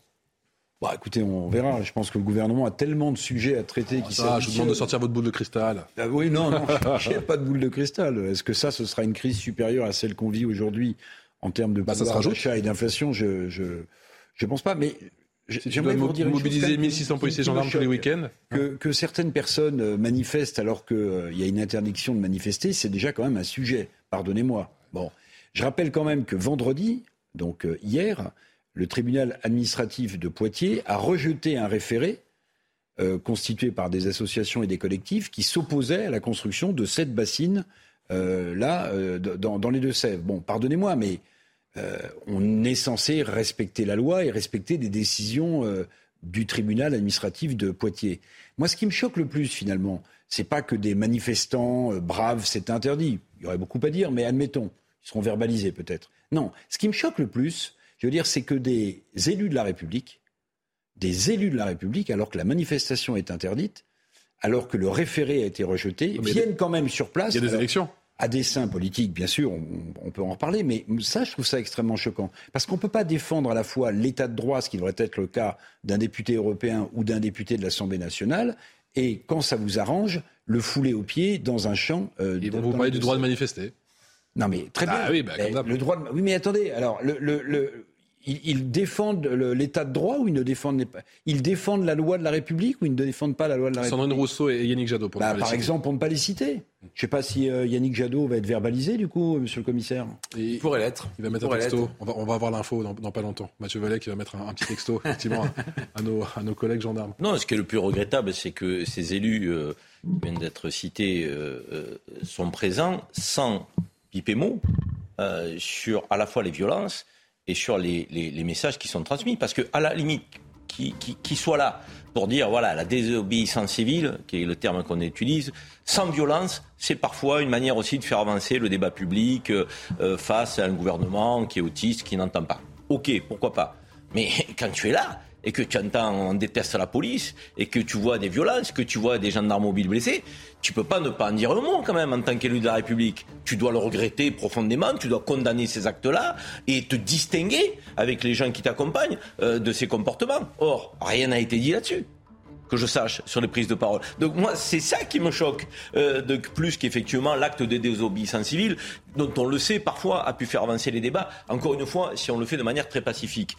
Non, encore une fois, ce qui est regrettable, et vous le prenez dans tout, euh, toutes les manifestations, une minorité radicalisée donc, euh, prend en otage à la fois le message qu'il faut entendre parfois dans les manifestations de, et euh, met à mal les forces de l'ordre donc, en les pointant. Et donc c'est la haine qui ressort. Aujourd'hui, on va retenir effectivement de, la confrontation, les agressions sur les forces de l'ordre, euh, le jet euh, de, de, de, lacrymogène et autres, qui, qui, est une réponse des forces de l'ordre. Euh, disons-le clairement, les forces de l'ordre ne jettent pas des bombes lacrymogènes sur des gens pacifiques. Donc il ne faut pas raconter d'histoire. Il y a eu des gaz lacrymogènes également et pas seulement. On le verra dans un instant du côté de, Beauvais, notamment. On en parlera avec Mathieu Vallet, avec ses policiers, une nouvelle fois pris pour cible. Vous restez avec nous. On revient dans un instant. À tout de suite. La dernière partie de Punchline, merci encore de votre fidélité. Toujours avec Eric Revel, Raphaël Stainville, Karim Zeribi et Mathieu Vallet, qui est porte-parole du syndicat indépendant des commissaires de police. On en vient encore une fois à la police qui a été euh, prise pour cible cette euh, soirée très très tendue. Ça s'est passé à Beauvais après la mort d'un jeune de 25 ans dans une course-poursuite avec les forces de l'ordre. Une nuit marquée par de nombreuses heures, Maureen Vidal. Des tirs de mortier durant 10 minutes à la cité argentine à Beauvais dans l'Oise. Une centaine de CRS ont été déployés après le décès d'un jeune homme de 25 ans. Il est 15h30 hier lorsque des policiers tentent de contrôler le conducteur d'un scooter en excès de vitesse et ne portant pas de gants réglementaires. Le conducteur prend la fuite et de nombreux risques pour échapper au contrôle. Les policiers mettent un terme à la poursuite et des motards de la police municipale prennent le relais. Et puis, euh, ils le perdent de vue un instant, mais ils continuent la progression. Et c'est à ce moment-là qu'ils constatent que l'individu est à terre après avoir percuté euh, frôler un premier véhicule sur tout le côté gauche et percuter le second véhicule qui le suivait. Malgré la prise en charge du SMUR, le décès du jeune homme est constaté à 15h43. Le soir même, s'ensuivent alors des violences envers la police dans le même quartier. Alors que la BAC faisait une patrouille, des renforts sont arrivés et des trentaines de mortiers leur ont été tirés dessus. Un acte de représailles dénoncé par les syndicalistes de police Au vu des noms d'oiseaux, euh, si vous me passez l'expression qu'ont essuyé mes collègues, c'était clairement euh, en, si on peut appeler ça en représailles, parce qu'il n'y a pas à y avoir de représailles, puisque les collègues ne sont pas mis en cause, que ce soit la police municipale ou nationale. Euh, euh, c'est un refus d'obtempérer, c'est un drame. Hein. C'est un jeune qui perd la vie, certes, mais euh, il, a percuté des véhicules seuls. Hein. Deux personnes ont été interpellées le soir même. Pour le moment, les forces de l'ordre ont déployé un dispositif sur place pour le week-end, craignant de nouvelles violences. Les forces de l'ordre victimes de représailles, c'est désormais votre quotidien bah, D'abord, Patrice faire c'est insupportable pour les Français. Le conducteur de roue est un voyou qui n'aurait jamais dû être dehors sur la voie publique à commettre des infractions routières pour lesquelles il avait déjà été condamné, mais il aurait dû être en prison. C'est ça son profil. Vous savez qu'il avait été condamné à 12 mois de prison parce qu'il avait agressé, il avait insulté, il avait frappé des policiers et qu'il avait commis des délits routiers. Et on se demande encore ce que voyou, ce que ce voyou fait dehors. Et d'une certaine manière, si la justice ne fait pas exécuter les peines jusqu'au bout de ceux qui frappent et qui agressent l'uniforme, on ne sera jamais respecté. Pourquoi cette personne qui était en semi-liberté pour exécuter le reste de sa peine s'interdirait de recommencer à frapper des policiers? Puisque lorsqu'il a été condamné pour ça, il n'a pas fait sa peine en prison jusqu'au bout. Mais il recommence. C'est ces 5% de délinquants, de multirécidivistes qui font 50% de la délinquance en France. Et vous avez ici l'exemple emblématique de pourquoi ça ne fonctionne pas, ni la justice, ni le sens de la peine, ni le sens de la sanction. Et puis, ce qui est inquiétant aussi, c'est qu'effectivement, hier, il y avait la CRS 8, trois sections qui avaient été déployées sur le quartier de l'Argentine. Avec... On rappelle ce qu'est la CRS 8, s'il vous plaît, Mathieu. Alors, la CRS 8, c'est très simple. Ce sont des policiers qu'on projette à tout moment, de jour comme de nuit, sur des scènes où on sait qu'il va y avoir des difficultés, des violences urbaines. Là, on s'attendait effectivement que, comme ce voyou était issu d'un quartier local de Beauvais, qu'il y ait effectivement, alors moi, j'appelle pas ça des représailles, qu'il y ait des exactions violentes et une volonté de blesser ou de tuer des policiers. Vous savez que ça soit à la cité des 3000 à Aulnay où on a un policier qui a été grièvement blessé hier, que ça soit là hier avec des CRS de la CRS 8 qui est chargée de rétablir l'ordre ou avec des policiers de la BAC qui ont découvert des bidons d'hydrocarbures, qui ont découvert des mortiers qui étaient stockés dans un bâtiment. On voit bien que ces voyous, ces guerriers de la rue se préparent désormais à affronter non pas uniquement les policiers pour les faire reculer, mais pour les blesser, voire pire, les tuer. On voit bien hier que les deux interpellés dont on a parlé dans votre reportage, c'était encore des personnes qui étaient connues des services de police. Alors ils sont majeurs, mais on les connaît que trop bien. Et tant que la justice, malheureusement, ne comprendra pas que quand on interpelle ceux qui frappent les policiers, qui leur jettent des mortiers, qui pourrissent le quotidien des gens, ne font pas leur peine jusqu'au bout, on n'y arrivera pas. Et vous avez le conducteur de ce de roue qui en est l'exemple emblématique. En fait, les policiers sont ulcérés d'être confrontés toujours au même profil, au même voyou, avec les mêmes infractions et les mêmes résultats. Et si cette personne, ce conducteur est mort, il peut s'en vouloir qu'à lui-même travailler main dans la main avec la justice. Qu'est-ce qu'ils vous disent justement vos, collègues de la justice? Mais nos collègues de la justice, qu'ils aient des difficultés de matériel, des difficultés de jugement, des difficultés liées à la paperasse, à tout ce que nous, on côtoie, nos enquêteurs dans les commissariats, on est bien d'accord. Mais moi, je suis pas contre les juges. Je suis contre l'injustice. Et l'injustice, c'est quoi? C'est qu'on a des policiers victimes qui se sont fait frapper, qui se sont fait insulter, qui ont fait face déjà à ce voyou qui était trop bien connu des services de police, qui avait été condamné au nom du peuple français, qui devait exécuter sa peine jusqu'au bout. Le problème, Patrice faire, c'est que cette personne, lorsque c'est pas des bracelets électroniques, c'est des peines alternatives aux poursuites comme des stages de citoyenneté, puisqu'il a fallu la mort d'Éric Masson pour qu'on enlève ce rappel à la qui est aujourd'hui appelé avertissement pénal. Et d'une certaine manière, lorsque, lorsque la personne n'exécute pas sa peine jusqu'au bout et qu'elle est remise en liberté quelques jours, allez, quelques semaines après, elle se dit bon ben qu'est-ce que je risque à, frapper des policiers, à les insulter ou à ne rien respecter, que ce soit les lois de la République ou les usagers de la route qui pourraient faire les frais du comportement de cet individu? Ben rien, puisque vous voyez bien qu'il était déjà dehors. Et pour terminer, vous l'avez dit dans votre reportage, les policiers ont constaté une infraction et quand on voit les drames, comme on a eu cet état à Sergi-Pontoise, d'une fille fauchée par un euh, fou furieux de la route, les policiers ont lâché la prise en charge de ce véhicule parce qu'il y avait trop de risques par rapport à ce qu'encouraient les citoyens, les policiers, cet individu. Après, la police municipale de Beauvais a pris le relais. Mais on voit bien que la peur, elle doit pas être du côté de ceux qui portent l'uniforme, elle doit être de ceux qui sont des voyous. Donc tant qu'on n'aura pas une justice ferme, des peines de prison exécutées jusqu'au bout, des peines minimales qui soient faites jusque euh, la condamnation rendue du peuple français, on reviendra à ces euh, faits d'insécurité qui chaque jour rythment désormais le quotidien de la France. Raphaël Steinville, le, le risque, c'est le phénomène de contagion. Oui, alors moi, il y a quelque chose qui me frappe, euh, qui est incroyable, c'est ce continuum de violence.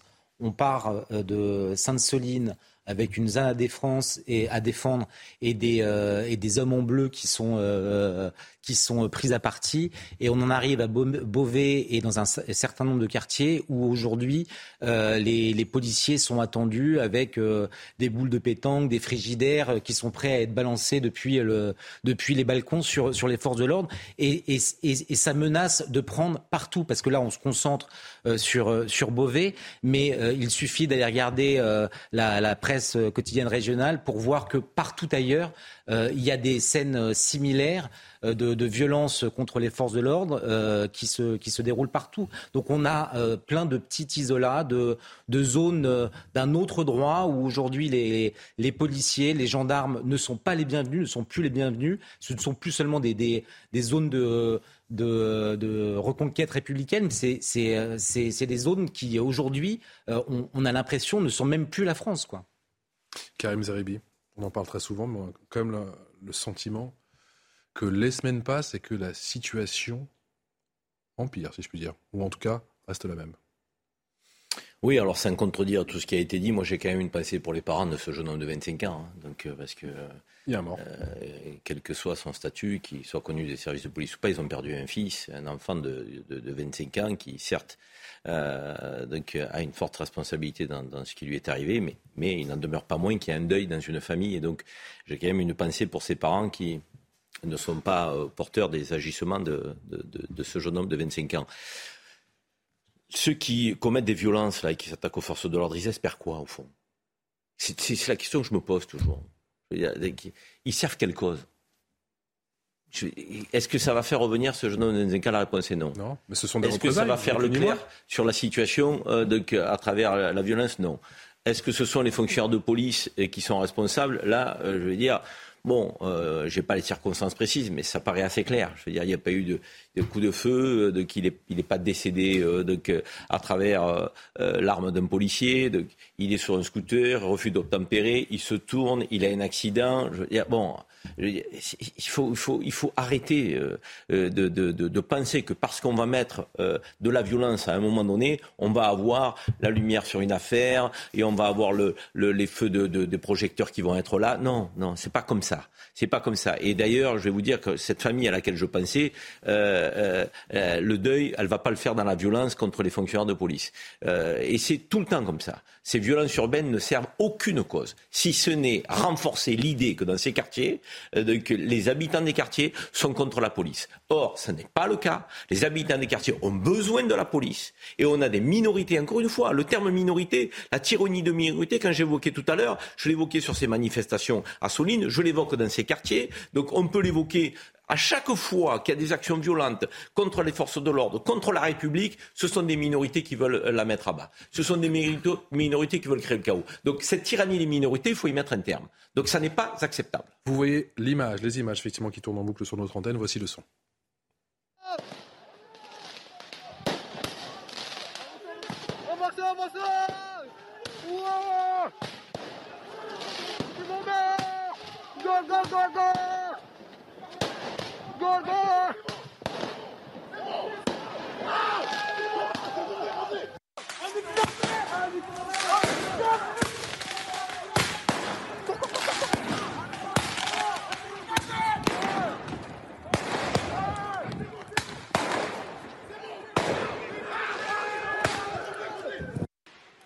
Salut mes. Eric Revel, ce qui vous inquiète le plus, c'est la, récurrence ou euh, c'est la, gravité euh, en termes moi, de je vais avoir un commentaire un peu plus inquiétant. Euh, je pense qu'on est, on est en train de perdre la paix républicaine. Les scènes auxquelles on assiste là, s'il ne s'agissait pas de mortier ou de feux d'artifice, en fait, ce sont des scènes de guérilla urbaine. Ce sont des scènes de guérilla urbaine auxquelles on assiste. Et ce qui est le plus inquiétant, me semble-t-il, c'est que un certain pendant un certain temps, un certain nombre d'années, vous vous souvenez, c'était plutôt euh, centré sur des quartiers de non-droit, plutôt de grandes métropoles, de grandes villes. En fait, là, maintenant, des villes moyennes par leur taille, euh, moyennes par leur population, euh, s'enflamment avec ce genre d'images et d'événements.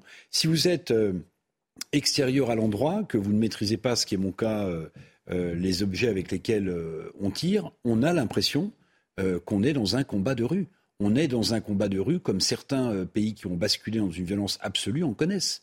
Donc, euh, la paix républicaine est-elle menacée? Moi, je pense qu'on est extrêmement limite maintenant. Et d'ailleurs, euh, bien qu'on ne puisse absolument pas l'encourager, bien qu'on ne puisse absolument pas admettre ce genre de comportement, mais jusqu'à quel moment les gens qui habitent dans ces quartiers aussi, il faut penser à eux? Euh, qui, sont, euh, qui sont pris en otage d'une certaine manière euh, la nuit avec ce genre d'événements parce qu'ils habitent juste, parce que leurs fenêtres sont juste au-dessus, jusqu'à quel moment ces gens vont tolérer Souvent, ce sont des gens fragiles qui socialement ne sont pas les, les, les mieux lotis. Jusqu'à quel moment vont-ils tolérer de tels actes? Moi, c'est ça qui qui m'interpelle le plus. C'est que évidemment, il ne faut pas que ça se produise, mais est-ce qu'au bout d'un moment, la violence ne va pas répondre à une autre violence? La violence, j'allais dire, euh, euh, sociale, la violence émotionnelle, comme on l'a vu dans d'autres faits divers. Là, c'est un fait de société. Et moi, ces, ces images que j'ai oui, que je compare à des images de, de, guérilla urbaine m'inquiète beaucoup. M'inquiète beaucoup pour. ça trop dur? Non, mais est-ce que Eric Revel peut-être. Euh, ça lui échappe peut-être, ces gens-là, ils ne peuvent pas se rebeller dans les quartiers. La majorité de ces braves gens qui travaillent, qui veulent aller vers leurs enfants tranquillité, ils, sont, ils, sont pris par. C'est des gangs aujourd'hui, c'est des clans aujourd'hui qui tiennent le quartier, qui sont armés pour beaucoup d'entre eux. Ben, c'est pas pire, c'est une réalité. Mais il n'y a, pas de pire au pire. Ben, vos propos se rejoignent. Il n'y a pas de pire au pas pire. Il y, a des, groupes, il y a des quartiers que je connais, moi, où il y a 10 000 habitants. Tu as 150 personnes qui terrorisent 10 000 habitants. Oui, mais c'est pas une question de pire. Ce qui, est grave, c'est notre impuissance. C'est l'impuissance de l'État républicain. C'est le fait qu'à un moment donné, ces 150, on ne les mette pas hors d'état de nuire. C'est ça qui est grave. Et c'est ça qui doit nous interroger. Mais vous dites, vous, dites, vous dites la même chose. Et en fait, ce qui est terrifiant, notamment pour ces habitants qui ne participent pas de ces violences, c'est qu'en fait, ils vivent comme des exilés dans leur propre pays, dans leur propre commune. Ils ne peuvent pas. On, l'a déjà évoqué sur ces plateaux, mais euh, c'est des médecins qui ne peuvent plus se rendre dans ces quartiers parce que l'insécurité est trop grande et qui risquent de se faire agresser. Ce sont, euh, c'est la Poste qui ne va plus livrer euh, des colis parce qu'ils ne montent pas cette barre d'immeuble. Et donc, en fait, ils n'ont pas les mêmes droits que quelqu'un qui vit normalement ailleurs, ailleurs en France. Ce sont des sous-citoyens, ces habitants non, ils vivent, ils vivent exilés dans leur propre pays. Mais après, vous avez utilisé les termes. Ce sont des sous-citoyens parce qu'ils n'ont pas, pas droit au service de sécurité au quotidien. Et la police nationale fait ce qu'elle peut, parce que là aussi, il y a un commandement, il y a une organisation, il y a des modalités opératoires. Et si on dit aux fonctionnaires de police, tous les jours vous y allez, et tous les jours vous faites régner l'ordre, ils y seront. Hein. Les fonctionnaires de police, et je veux dire, ils, font ce qu'on leur dit. Moi, j'ai des copains qui me disent, mais on a envie, nous, d'y être. Mais après, il y, y, a des modalités d'organisation, il y a des effectifs, et, puis il y a tous les mots MAUX de la société. Vous avez vu, on est passé de Soline au quartier difficile. Vous voulez qu'on en rajoute la lutte contre le terrorisme Vous voulez qu'on en rajoute donc, le trafic de stupéfiants, de surcroît Vous voulez qu'on en rajoute donc il y a euh, euh, toutes les violences de, la sécurité publique, ah ben le police secours. La police nationale, elle est Merci sur pour la transition aujourd'hui. La petite phrase qui a suscité bon nombre de, de réactions, et pas seulement politiques. Je parle d'Emmanuel Macron qui euh, a expliqué que la moitié au moins des faits de délinquance observés viennent de personnes qui sont des étrangers dans la capitale. Qu'en est-il? La réponse avec Elodie Huchard. Elodie. C'est Emmanuel Macron qui a lancé euh, le débat mercredi soir en prononçant cette phrase. Quand on regarde la délinquance à Paris, on ne peut pas ne pas voir que la moitié au moins des faits de délinquance qu'on observe viennent des personnes qui sont des étrangers, soit qui sont en situation irrégulière ou bien en attente de titre. Alors quand on regarde les chiffres dans le détail, effectivement pour l'agglomération parisienne, selon le ministère de l'Intérieur, sur les six premiers mois de 2022, 48% des mises en cause pour des faits de délinquance, tout fait confondu, sont des étrangers en situation régulière ou irrégulière, des chiffres qui montent à 54% quand il s'agit d'atteinte aux biens. Et si on regarde de manière plus précise, les vols, 70,4% des vols commis avec violence et 75,6% des vols simples sont commis par des étrangers à Paris. Alors cependant, il faut faire quand même une nuance et rappeler que Paris est une ville à la fois touristique où il y a une proportion d'étrangers plus importante. Et d'ailleurs, ça se ressent aussi quand on regarde le profil des victimes. En Ile-de-France, 35% des victimes victimes sont d'origine étrangère contre 17% sur le reste du territoire français. Mathieu Vallet, 70,4% des vols avec violence sont commis par des étrangers à Paris, 75,6% des vols simples qui sont commis par des étrangers dans la capitale. Des chiffres à nuancer? Des chiffres à nuancer? Non, malheureusement, moi, je vais vous même être plus euh, malheureusement sévère parce que c'est les chiffres du service de statistique euh, du ministère de l'Intérieur, du service de sécurité intérieure, qui est un service euh, objectif qui a aucune connotation politique. Euh, vous savez que 6 mises en cause sur 10 dans les affaires que traitent les policiers de la brigade des réseaux franciliens, c'est-à-dire les policiers qui surveillent, qui sécurisent les transports en commun de toute l'île de France. De France. Voilà, tout à fait. 6 personnes sur 10 mises en cause dans des procédures dans lesquelles ils sont interpellés par les policiers sont de nationalité étrangère. Et quand on dit ça, c'est pour stigmatiser personne. C'est simplement pour dire la vérité et être factuel quand vous venez dans un territoire qui n'est pas le vôtre et que vous commettez des actes répréhensibles, que vous créez des victimes et que vous ne respectez pas les lois du pays qui vous accueille, il y a un sujet, surtout quand vous, entrez dans ce pays de manière irrégulière. Il y a un, code d'entrée et de séjour des étrangers du droit d'asile qui établit des règles très claires sur comment on peut rentrer en France, comment on peut devenir français. Et donc, d'une certaine manière, si on ne fait pas respecter cette loi, eh ben, on dit à tout le monde que la loi sert à rien. Et quand vous avez la moitié effectivement de la délinquance, que ça soit à Marseille, que ça soit à Nantes, que ça soit à Paris, que ça soit dans ces grands grandes villes où finalement, eh ben, on nous dit pourquoi le dire? Mais parce que d'abord, si on n'avait pas ces 5%, 50% pardon, de voyous de nationalité étrangère qui commettaient des infractions et qui faisaient des victimes, on pourrait consacrer 50% de temps en plus pour nos voyous nationaux et pour les victimes qui sont faites aussi par nos voyous qui sont de nationalité française. Et ce qu'on constate effectivement à Paris, c'est que vous prenez le Trocadéro, qui est le secteur emblématique que tout le monde connaît. Tout le monde a eu, euh, j'espère, l'occasion dans sa vie d'aller voir la Tour Eiffel, d'aller voir euh, les jardins du Trocadéro. On a plus de la moitié des interpellés pour des vols avec violence qui sont des mineurs étrangers isolés ou qui sont des voyous de nationalité étrangère. Ça, c'est un fait. Et on voit tout ce que ça engendre. C'est encore le cas aujourd'hui? Comment C'est encore le cas aujourd'hui. Alors aujourd'hui, on a une diminution de ces actes parce qu'on a mis le paquet avec des policiers qui sont en permanence sur la voie publique, que ce soit de jour comme de nuit, avec l'appui des bacs de nuit de Paris et des services spécialisés. Mais on voit bien que c'est un combat de tous les jours, comme à Barbès dans le 18e arrondissement, comme dans le secteur du Trocadéro dans le 7e arrondissement. On voit bien qu'il ne faut rien lâcher pour pas reculer face à ces délinquants.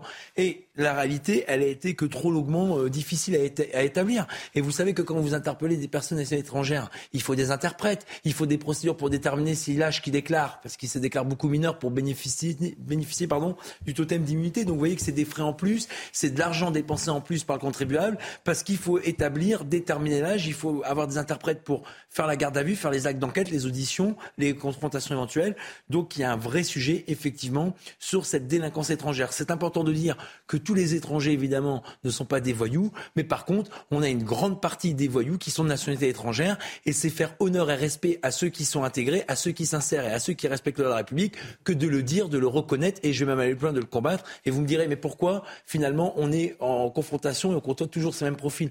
Mais parce que les centres de rétention administrative qui sont chargés d'expulser uniquement, pas d'incarcérer, hein, c'est des centres où on expulse les gens en situation régulière, et aujourd'hui, des voyous étrangers qui ont purger leur peine dans des prisons, mais parce qu'ils sont débordés et qu'on sait que 10% en moyenne, 5 ou 10% des obligations de quitter le territoire français sont exécutées. Donc c'est un peu comme les peines pénales. Comme on sait qu'elles ne seront pas exécutées, on n'a malheureusement qu'une dissuasion. Non, mais c'est une réalité euh, de, que, qui n'est pas traitée. Euh, et on le voit bien. Et, on a dans cette réalité euh, trois sujets. Le premier, c'est les gens en situation irrégulière. Et là, qu'ils aient commis un acte de délinquance ou pas, permettez-moi de vous le dire tranquillement, je veux dire, être sur le territoire national en situation d'illégalité est quand même euh, un premier délit. Donc, avant même que vous en ayez commis un second. Donc, il faut effectivement que, de ce point de vue, ce ne soient pas des promesses qui soient faites, mais de l'action. Donc, retour dans le pays d'origine, ceux qui n'ont pas de papier. Les autres, euh, qui sont en situation irrégulière et euh, qui commettent des actes de délinquance, moi je vois pas ce qu'ils font dans nos prisons. Donc euh, pareil, dégagés. Donc il faut qu'ils reprennent l'avion. Et puis ensuite, vous avez des étrangers de situation régulière qui commettent des actes de délinquance. Les situations, hein, les étrangers de situation régulière, s'ils viennent et qui commettent des actes de délinquance, ils ont mis une rupture au contrat euh, républicain. Et la rupture au contrat républicain, selon le, la, la, la, graduation de l'acte, effectivement, ça doit être aussi une reconduite. Et là, c'est plus facile, parce que là, le pays d'origine ne peut pas dire, je ne sais pas si c'est vraiment ressortissant de mon pays, le laisser-passer consulaire euh, donc, est attribué quasiment automatiquement. Donc allons-y, mettons en œuvre. Et je vais vous dire, si on ne le fait pas, on va générer de la confusion, c'est Mathieu euh, Vallée qui l'a dit, avec des étrangers en situation régulière qui travaillent dans notre pays, qui respectent les lois de la République et, qui, aiment la France et qui le disent, plus parfois que certains Français. Donc il va falloir qu'on soit très, très ferme et qu'on fasse la distinction entre ceux qui ne respectent pas la République et ceux qui sont utiles et qui respectent les lois de la République. Karim a raison, mais euh, on peut parler de, du lien entre immigration et délinquance, mais en fait le sujet principal, avant même de parler des questions de, de délinquance, c'est le le sujet de l'immigration. Est-ce qu'aujourd'hui, il ne serait pas temps